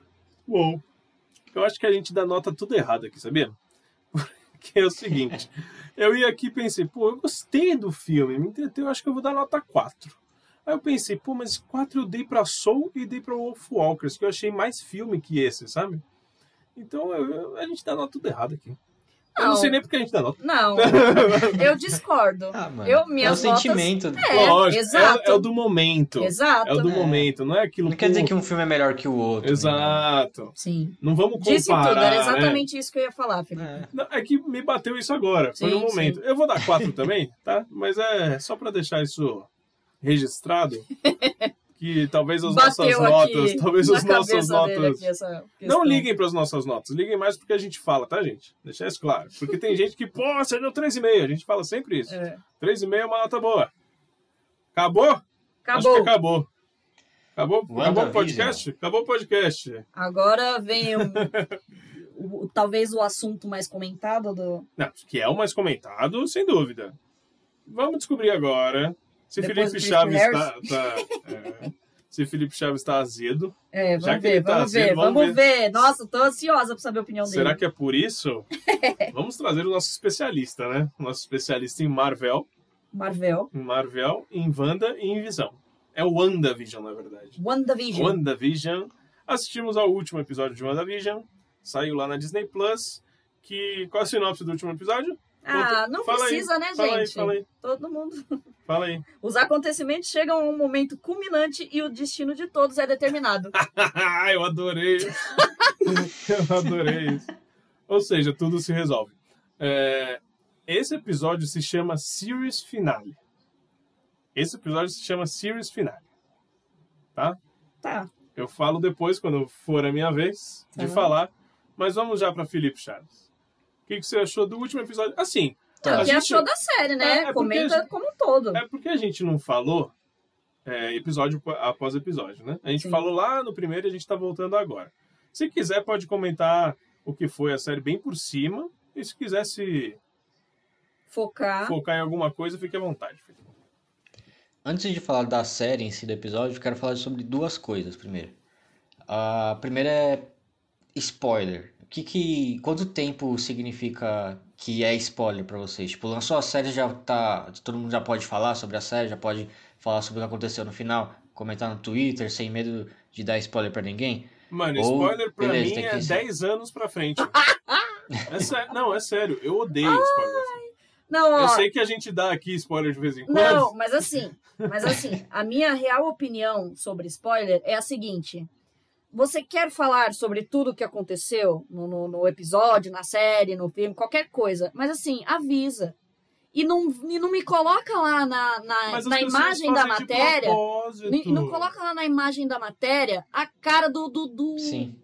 Do personagem mais importante que vai aparecer no episódio tal. Ou do que vai acontecer. Mano, não faz isso, cara. Você é um cuzão. Você é um cuzão, de verdade. Quem faz isso, eu quero que morra. Mas é só o que tem. Porque é, só o que tem. é muito trouxa. É muito trouxa. Quer ganhar, quer ganhar clique, quer ganhar é, é, visualização, mesmo que seja por hate. Esse é o problema. Esse é o problema. Mas é porque é, as, pessoas, as pessoas sabem que o povo odeia spoiler dessa maneira e coloca, porque sabe que o povo vai reclamar e vai dar visualização. Esse é o grande problema. WandaVision Então. estre- estreava 5 horas da manhã de sexta-feira. Felipe, que hora você acorda? 5 horas da manhã. Mano, já não Cinco tinha spoiler no momento que você tava indo trabalhar? Cara, 6 horas da manhã eu não podia entrar mais no Twitter, porque já tava comentando, já tava lá no- quase nos Trend Topics, o nome do Mephisto, o nome do Mercúrio. Eu ficava puto, puto. Já, eu tomei spoiler do Mercúrio, eu não queria tomar, mas eu tomei. E f- foi ridículo. Aí eu percebi que eu não posso entrar no Twitter, não posso entrar no Instagram, não posso entrar no Telegram é, antes de eu assistir o episódio. Eu só conseguia assistir o episódio, tipo, é, no fim da- do dia, praticamente, porque eu ficava o dia inteiro lá no trabalho, chegava em casa e assistia. Eu cheguei no momento que eu tava tendo que assistir no meu no horário de almoço do, do trabalho, pra eu conseguir, sei lá, me mexer na internet, porque é, é impressionante. Eu, eu fiquei muito puto com isso. Só que vai, vai ser assim, lançando semanalmente, Vai. o pessoal vai, vai- o pessoal quer comentar, né? Não posso, ninguém pode obrigar a pessoa a não falar sobre isso no Twitter. Porque o Twitter é da pessoa, a pessoa comenta sobre o que ela quiser, sobre o que ela quiser, né? Aí vai de você entrar no Twitter e correr esse risco ou não. É que o que eu mais puto é com as páginas grandes, né? Que sabem disso e mesmo assim colocam lá na thumb da, do vídeo no YouTube o, o título lá, escrito o que, que aconteceu, o, ou mostrando mesmo a imagem da pessoa, do personagem. Mas enfim, é, uma segunda coisa que eu queria comentar é que eu lembro que lá no começo, quando a gente falou sobre o primeiro e o segundo episódio, eu falei que queria assistir essa série de boa, não queria ficar vendo teoria nem nada, só queria assistir pra curtir. Só que saiu tanto vídeo, tanta matéria falando sobre teoria, é tipo, é, sem brincadeira, eram 50 vídeos por de toda sexta-feira, todo sábado assim, falando sobre teoria, sobre o que ia acontecer no próximo episódio, sobre review do último episódio, é, que era impossível você não clicar num vídeo pra assistir, pra saber. E nisso, quando você assistia um, você acabava vendo o próximo também, depois o outro e o outro. Aí você meio que ficava é, por dentro de tudo, ficava com as teorias na cabeça também. E eu não queria ter feito isso, mas acabou acontecendo. E tanto é que aconte- a gente viu várias teorias, pelo menos eu vi várias teorias falando que apareceu Mephisto, que não sei o quê. Que no final do, não era nada sobre isso a série. A série era sobre o luto da Wanda. E que eu achei fantástico. E foi, para mim foi ótima a série. Eu amei a série. E teve várias referências à Marvel, várias coisas. Referência à, à história da TV, que isso foi incrível também. Que achei bem corajoso da Marvel fazer isso. Foi bem diferente. Mas não teve o que estava acontecendo nas teorias. E o que eu não achei ruim. Muita gente, tipo, não gostou do final porque não apareceu o Mephisto, que não, não aconteceu o que todo mundo estava prevendo que ia acontecer. Pra mim foi, foi- não me importei com isso. Eu gostei bastante do final, gostei muito da série, gostei dos personagens. Já tô ansioso pela por Falcão e o Soldado. Já tô ansio- muito ansioso por Doutor Estranho 2, que vai ligar muita coisa que aconteceu agora nesse final. E é isso, cara. Marvel tá se superando, tá muito boa as séries dela. Meu, sabe qual que é o- foi a pior coisa dessa série? Os seus fãs. Uhum. Pra mim Hum. foi a pior coisa. Os seus fãs e todas as suas teorias que se provaram furadas no, no último episódio, eu consegui fugir de tudo. Eu consegui fugir bem, assim, eu não consegui ver teoria. Foi lá que a gente falou no, no- nos primeiros episódios. Eu quero ver essa série de boa. Por mais que tenham vários mistérios ali a se solucionar, eu quero ficar tranquilão. E eu consegui, consegui, consegui ficar tranquilão. Talvez por eu não ser do, do mesmo nicho que o Felipe é em relação a, a séries de super-heróis. Por exemplo, o Felipe deve seguir muito mais gente que eu Sim. de, Sim. desse assunto, E né? a Desse gente assunto. não usa Twitter, né? É, e Então- é, eu e a Day, a gente tá, Ah. sem, a gente tá sem Twitter, e o Felipe, meu, o Twitter Sim, é, sim. é- é a escória, né? A Sim. gente sabe como que é. Por mais que tenha as É a melhores escória coisas. é foda. Não, é verdade. Cara, é a escória. Não, não é, que, é, é porque ao mesmo tempo que, meu, pra você se informar, em um minuto chega a informação na sua Sim, sim. Na, na tela do seu Eu uso o celular. Twitter mesmo como um jornal. Eu sei sobre Sim, tudo que sim, acontece sim. instantaneamente, entendeu? É. Não é nem pra ficar tweetando falando mal de ninguém lá. Mas ao mesmo tempo, tem a escória, Sim. que é muito pior. Sim, sim, concordo. Bom, falando disso, já falei já, os fãs realmente, pelo amor de Deus, foi o que o Felipe falou. Nossa, os fãs esperavam tanto de tanta coisa que ia aparecer o Mephisto. Mephisto é o, é o demôniozão, né? É o diabão da É. Marvel, né? Que quer É. acabar com tudo. Não, mas é verdade, né? Acabou que não foi. é, Mas beleza. Diane Esteves, conta aí. Conta É, Conta aí. eu, eu fiquei sabendo de uma teoria, né? A única coisa que eu peguei foi realmente a teoria da Agnes. Isso eu realmente acabei sabendo e realmente se comprovou, né? Então foi a única coisa que foi correta. E me surpreendeu um pouquinho, porque eu, eu achei que não fosse ser isso, assim, tipo, tão exato como me falaram. E acabou sendo. Então, tipo, me surpreendeu um pouquinho. Mas eu gostei, né? É, de uma maneira geral, assim, eu gostei muito da série, realmente. É, mas o problema realmente são os fãs. Cara, infelizmente tem fãs muito, mas muito chatos, cara. Muito. Fã da Marvel é a pior coisa Não, que tem. cara, eu sou fã da Marvel, eu sou fã da Marvel, mas eu acho que a galera é fanática mesmo, sabe? É, é o problema do fanatismo. Isso existe em qualquer nicho, não Sim. é só aqui, Sim. né? É, mas é, é o fanatismo. É, acaba tornando desagradável muitas experiências e, e tirando muito do que, do que a própria série poderia ser pra você, sabe? Igual você falou, você tomou um spoiler que você não queria. Mano, você não queria. Não foi algo que você escolheu ir lá, ó, tem spoiler aqui, deixa eu ver. E a gente sabe? não tá falando de um filme que tem anos, Não, de uma série não, que terminou cara. há meses. Não, a gente tá falando de um negócio há poucas horas. É, horas, horas, às vezes minutos, cara. Porque o episódio tinha 25 minutos e daqui 30 já, já tinha tudo ali na sua cara, estampado, sabe? Não, não dá. Não dá, também, não dá. Realmente é, chega a ser. é- é chega a ser desagradável. né? é, nós que usamos muito o Instagram, é, eu sigo algumas páginas, algumas páginas até Principalmente parceiras. Instagram também, né? Que trabalha com imagem, mano. Exato. Era assim, eu acordava, era a mesma coisa. Não acordo tão cedo quanto o Felipe, né? Mas ainda assim acordamos cedo. É, a gente acorda, a primeira coisa que a gente faz é ir no banheiro e dar uma olhadinha lá, né? No Instagram. A gente dá uma olhada, eu pelo menos. eu dou uma olhadinha no Instagram. E, mano, é uma foto do episódio recente. E a legenda é assim: o que vocês acharam da, do surgimento dos gêmeos? E não sei o que. Mano, como assim, cara? Eu nem sabia que tinha gêmeos, eu nem sabia que ela tava grávida, assim. Sim, Sabe, sim, mano? Não. Não é assim que funciona. É. Enfim, é, Isso- isso, daí é, é isso- chato. E isso atrapalhou a minha experiência com a série. Sim, sim. Juro, juro para vocês, juro para vocês. Tanto é que eu deixei acumular três episódios. Olha só. Sim, sim. Eu deixei acumular por causa disso também. E acho que foi a melhor coisa que eu fiz. Quando eu assisti eles na sequência, eu gostei muito mais. sim, sim. É uma, essa aí é uma ótima série para você maratonar. Eu entendo a Disney, fala, puta, mano, é semanalmente, vão falar pra caramba. E foi o que aconteceu. Foi o que aconteceu. Trending Topics desde o primeiro episódio que saiu. E, mano, tá na boca do povo e ainda, ainda está.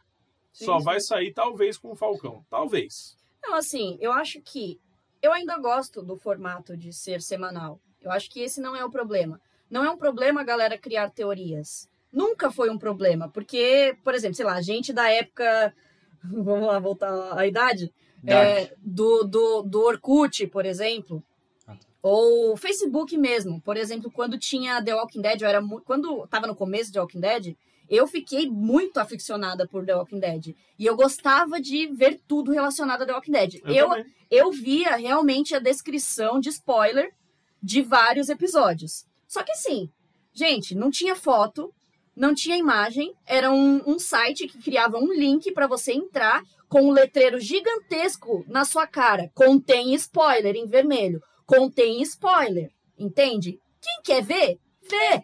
É que Quem não quer ver, É. Sabe? Hoje É é simples, é tão simples, cara. É tão simples. E aí, tipo, aí é gostoso, sabe? Porque entra só a galera que quer teorizar, que quer realmente conversar sobre aquilo, sem criar treta, sabe?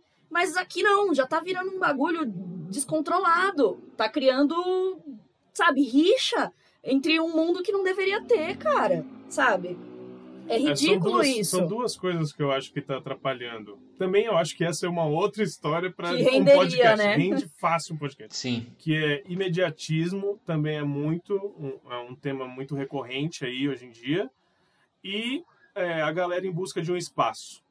Os próprios produtores de conteúdo. A gente é produtor de conteúdo, então a gente também precisa. É uma guerra, né, pelo é uma, topo. é aí. uma guerra. Pelo então eles more. colocam isso, e foi o que você falou, às vezes o clickbait pode ser por uma forma negativa também, mas vai ter o clickbait. Sim, exato. Então- Esse é o importante, então é você ter clique. Então Não é, não é a qualidade.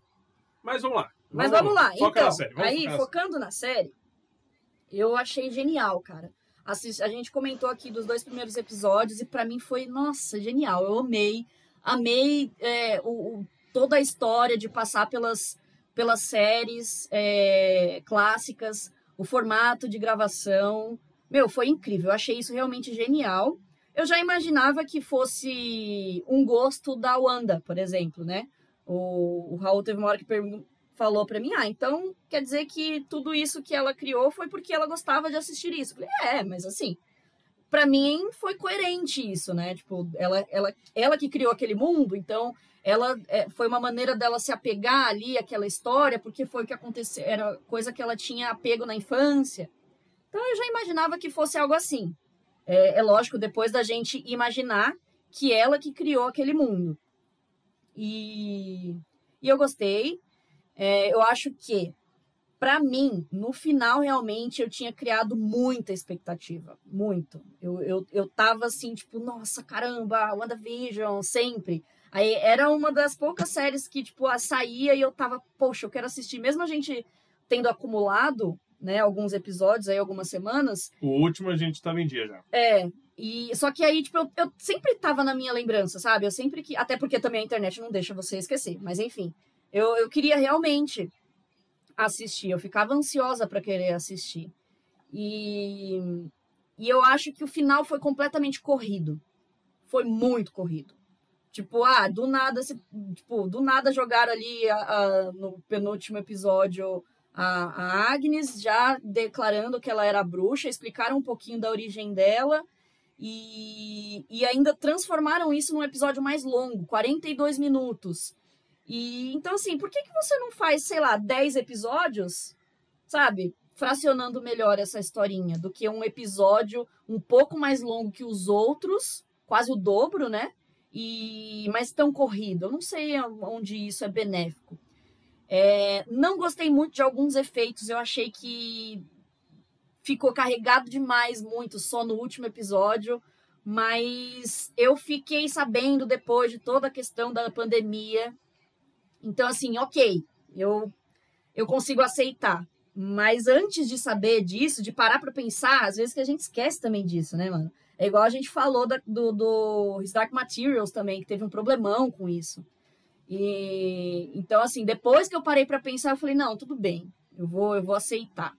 Mas, assim, assistindo realmente a série, eu tava, tipo assim, minha, minha cabeça tava muito carregada de efeitos, sabe? Eu não tava curtindo muito os efeitos que estavam mostrando, as levitações delas, elas muito tempo no ar, assim, sabe? Lutinha de raio, briguinha de raio, de poderzinho. Eu achei que foi muito, muito. Porque tava vindo ali numa, numa crescente é, dos episódios ali da, da, da homenagem à TV, sabe? Sutil eram coisas bem sutis aos poucos, e aí no final foi pá, efeito especial na sua cara, assim, ó, vai, toma, é efeito que você quer, entendeu?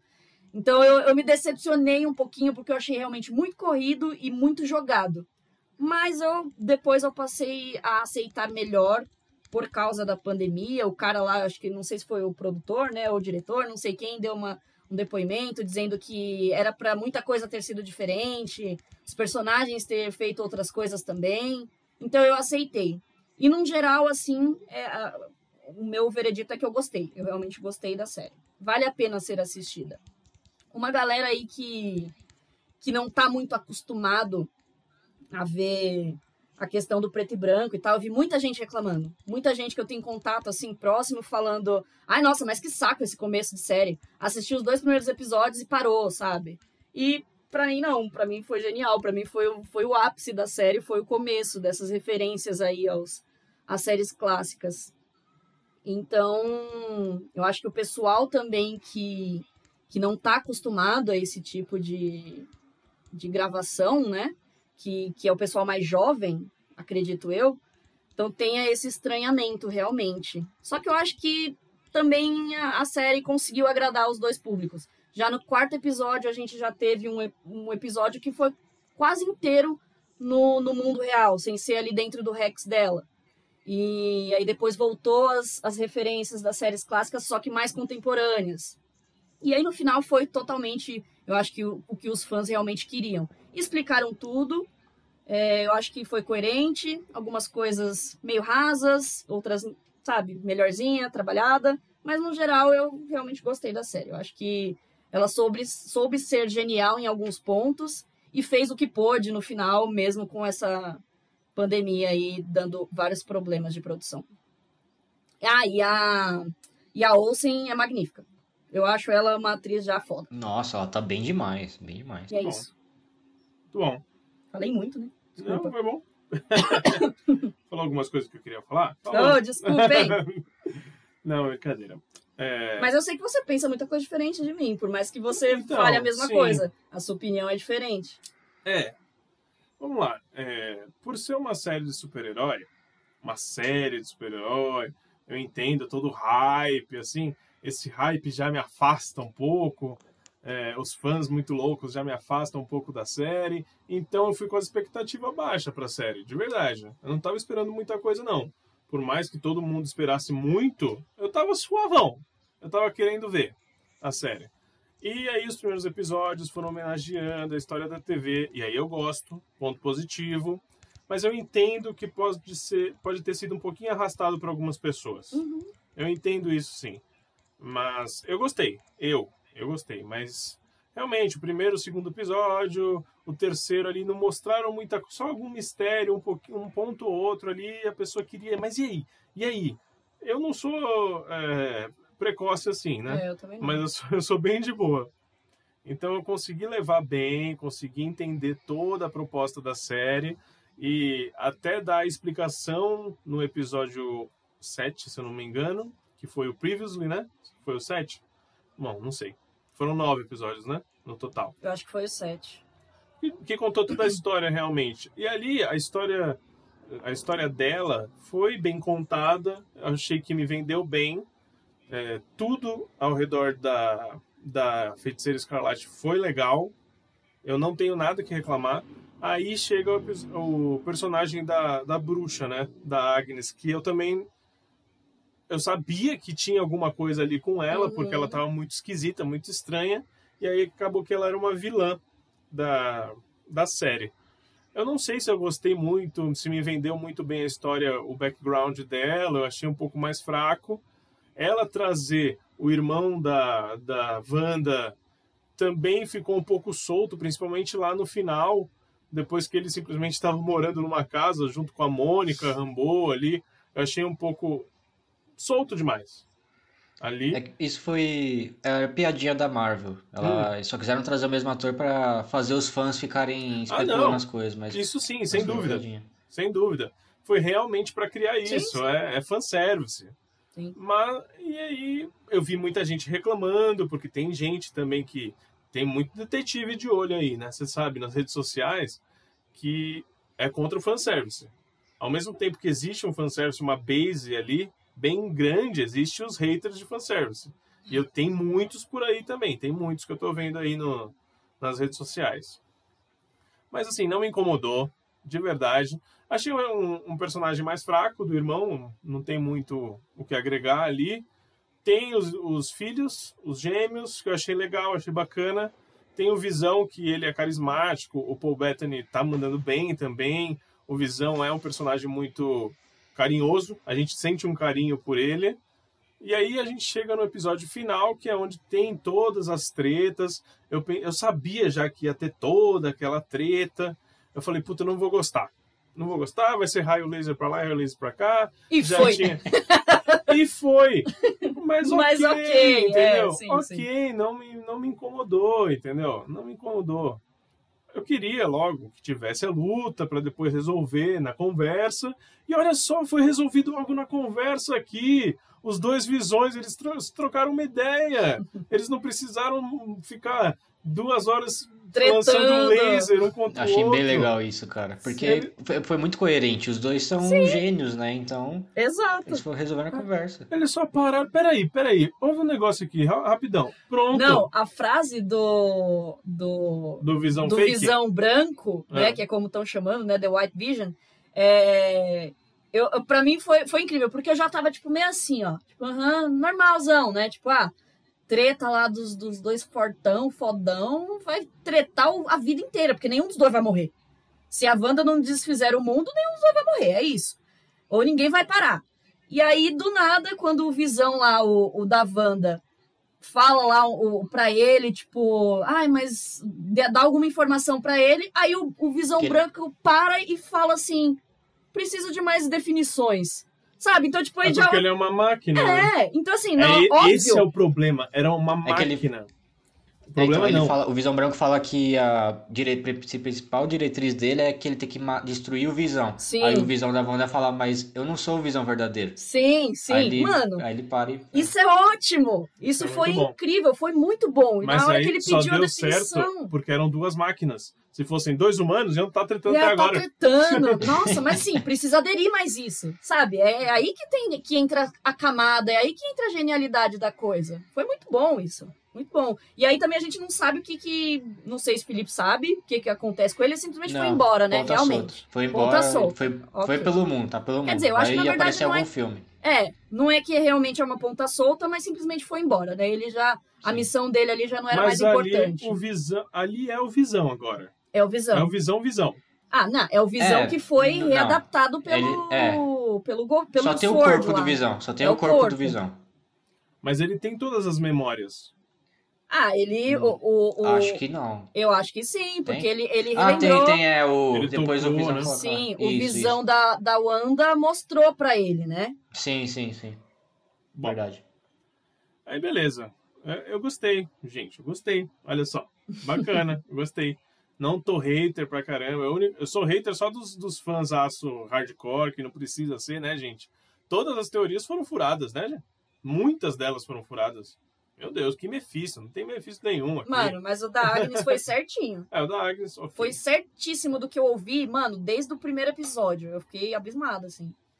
Falei, É, como. É, eu vi outras Cara, também que apareceu A o galera, Visão a, Branco. a galera, a galera é muito como, mano? Por que que eles fazem isso? Tipo, como, da onde eles conseguem tirar essa teoria? Do tipo, ah, falaram que foi é, porque aí o nome da menina era era Agatha e aí já associaram que existia uma bruxa lá nos quadrinhos que chamava Agnes, que Não. morreu no dia 14 de não sei quando, que era o mesmo dia que tava na cerveja. Falei, gente, É, como muita assim? teoria. Ah, e é- é- as propagandas que apareciam no meio do episódio eu não entendia nada, tá? Eu simplesmente, ó, beleza, propaganda. Cara, propagandas do.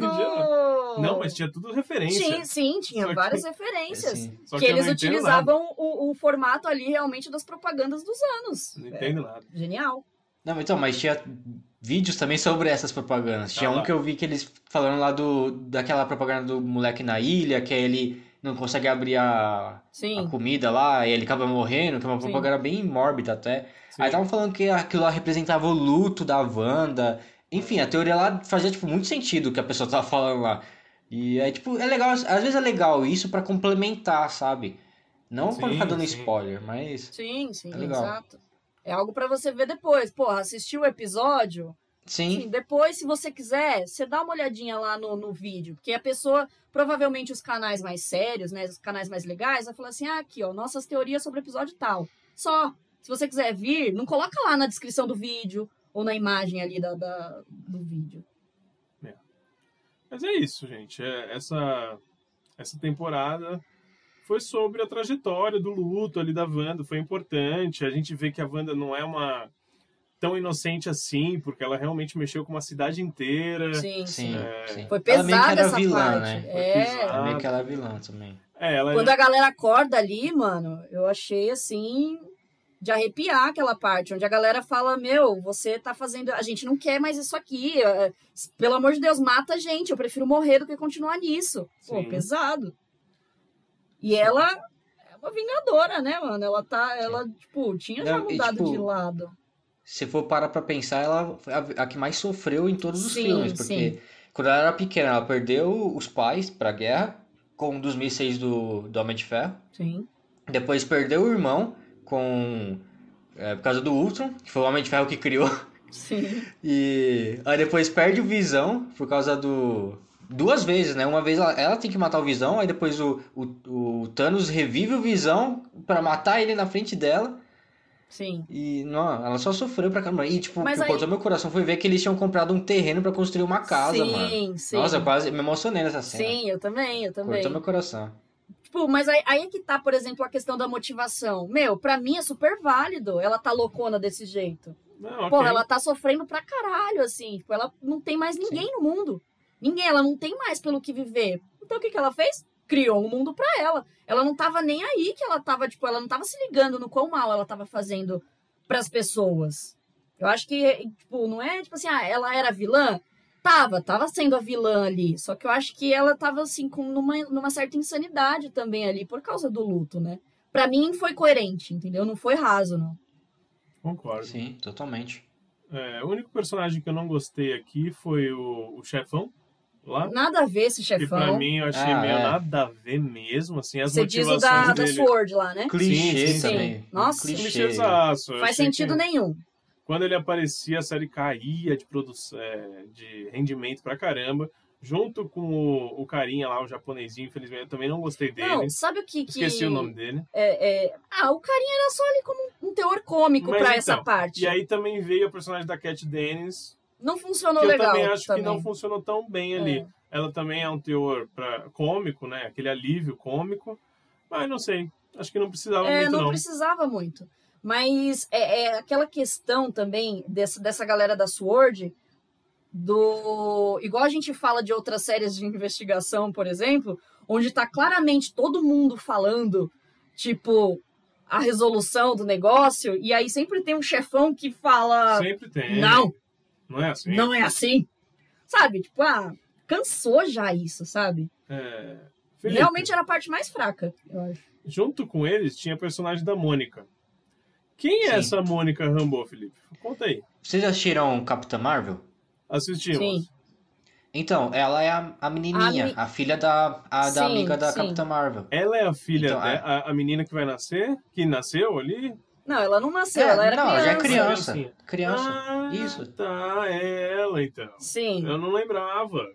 Sim. Mas ela, ela vai ter os poderes. Vai, ela vai ser uma. É, Da- Esqueci, Photon. É Photon o nome dela. De- Eu lembro, eu lembro Vai que ter acabou quase- assim. Isso. Tá. Lembrei. É, então. Mas Tanto aí, que no beleza. final, no da cena pós-crédito, tem o, um Screw lá que fala que o. O. O cara lá que fala com ela, que eu esqueci o nome dele. O que tem o tapa-olho, careca, o negão. O Samuel? Isso, Samuel Jackson, mas que eu esqueci o nome dele. O Nick O Fury. Nick Fury. Isso. Fury. É. Isso. Quer falar com ela e já é uma ligação pra Capitã Marvel 2. ah, tá. Saquei. Não, beleza. Então, aí beleza. A série acabou. E vi gente já pedindo, nossa, precisamos de uma segunda temporada. Não, gente. Não. Já vi, vi bastante gente. A, a, a série tem muita ponta solta. Só que a Marvel gosta de fazer isso, pra Mas, ligar é, umas coisas com as outras, outras obras. É, mas foi o que eu falei, não é uma ponta solta. É simplesmente um uni- o mesmo universo. É, É o um, mesmo é um universo. universo. ali. Assim, tem como fazer segunda temporada? Tem, Tem. tem, tem história. Mas não fazer. precisa. Ah. Eu não gostaria. precisa. Não, não gostaria. precisa. É, eu acho que é Acho que também justamente. não vai ter. Sim, eu acho que é justamente isso que é tão legal, por exemplo, na Marvel. Entendeu? Ela consegue, ela pode se, se estender sem ser na mesma criação. Que é o que eles fazem aqui, entendeu? Que é o que a DC não consegue fazer, entendeu? Então, tipo, mano, deixa ali as. as não é, não, como a gente, eu falei aqui, não são pontas soltas, são ligações. Na- é lógico, às vezes tem um errinho aqui e ali. É, é difícil também não ter nenhum erro. Mas é, é, é para se ligar a outra, a outra história, que vai ser contada de uma outra maneira, que talvez traga um outro, uma outra genialidade, outra coisa, gente. Desapega, pelo amor de Deus, vamos criar coisa legal. É isso, gente. Já tá longo demais essa conversa por hoje. Falamos sobre WandaVision, foi gostoso, foi uma delícia. Agora eu quero notas, notas para a primeira temporada de WandaVision. Felipe Chaves. Cara, eu dou 4,5. Curti pra caramba. Uma... Começou muito bem esse... essas séries da Marvel. É, já tô muito ansioso, como eu falei, pra Capitão e. Capitão não, né? O Falcão. Falcão, e o Soldado Invernal. É que um deles vai ser o Capitão América agora, né? O Falcão. Verdade. Mas. Tô, tô bem ansioso, cara. E curti bastante o WandaVision. Show. E aí, Dai? Eu fico com nota 4. É, gostei muito. Muito, assim. Eu acho que realmente só essa questão aí mais do da- dessa corrida e dessa maratona no finalzinho que me incomodou um pouco e dos efeitos, mas eu aceito. Isso não tira o mérito do que a série foi. E, e quero sim ver todas as outras produções, porque a gente já tava meio, talvez, assim, antes de ter o WandaVision, meio de bode também, sabe? Pô, ai, mais super-herói e tal. Mas, cara, eles se reinventaram. Acho que eles conseguiram realmente trazer ali. Não é nenhum fôlego, é uma inovação realmente pro mundo de super-heróis aí nas séries. E eu acho que pode ser legal sim em outras coisas. Eu espero, também estou ansiosa. Bom, vou dar nota 4 também. Gostei. Olha só. Uma série de super-herói que eu gostei. Mentira, eu gosto de The Boys, gosto de Umbrella. Verdade. E é isso, gente. Esse foi WandaVision. Primeira temporada tá lá completa no Disney Plus para você assistir. Daqui duas semanas chega Falcão e o Soldado Invernal. A gente vai falar. Será que vão vir os três primeiros episódios, dois episódios? Como é que vai vir? Você sabe, Felipe? Não, né? Hum, Por que não três? sei, cara. Não fala Porque. WandaVision vieram dois, né? Dois, mas por que Vai ver três? dois. A Amazon às vezes traz três. Eu quero saber qual vai ser a Ah, estratégia da entendi. Disney, né? Você vai se lançando sempre dois ou semanal. Acho, acho que vai ser um, porque se vai ter só seis episódios, é 40 minutos. Então e é mini que também? um. Mini. E Loki vai ser Quer o quê? dizer- Sério ou mini também? Não, Loki, Loki é série. É sério. O Falcão eu não lembro se é mini ou série. Hum, realmente não lembro. É, eu imagino que Falcão vai ser uma série bem mais ação, né? Eu Sim. imagino. Sim, sim. Por isso eu também não tô tão animado quanto o Felipe. Mas Loki eu espero bastante. É, e é isso, gente. WandaVision tá lá na Disney Plus e acabou. Esse foi o Papo de Poltrona de hoje. Pessoal, sigam a gente lá no Instagram. Hoje a gente não falou como que vota no Papo Retrô. Como que a gente não fala isso? Pois é, menino. Conta aí, Dai, como é que faz? Só mandar um direct pra gente lá no arroba Papo de Poltrona no Instagram. E seguir a gente lá também. E pedir pra gente incluir no nosso grupo do Telegram. Você pode votar tanto no Instagram quanto no grupo. A gente une essas duas votações para dar o resultado. Mas Aí, o Clube assim, de pra- Séries é só Telegram, hein? É, sim, Clube de Séries é só Telegram, que é as séries que a gente escolhe quinzenalmente para assistir e debater aqui. E sai a nesse sábado. próxima é. Próxima será pesada. Já deixo aí a, a deixa. Já deixo a deixa. Já deixa, deixa. Então é isso, gente. Muito obrigado, Felipe Chaves, por mais uma semaninha. Valeu, Raul, valeu, Dai, valeu, galera que escutou a gente até agora. Como sempre, é um prazer estar aqui. Segue a gente lá no Instagram, é, entra lá no nosso grupo, vocês vão curtir bastante. Muito bom. Muito obrigado de novo, Daenis. Muito obrigado, pessoal. Obrigada pela audiência até agora. Mais uma vez e até a próxima. Valeu, pessoal. Meu nome é Raul Andrés. Um beijo, um abraço. Até a próxima. Falou! Valeu!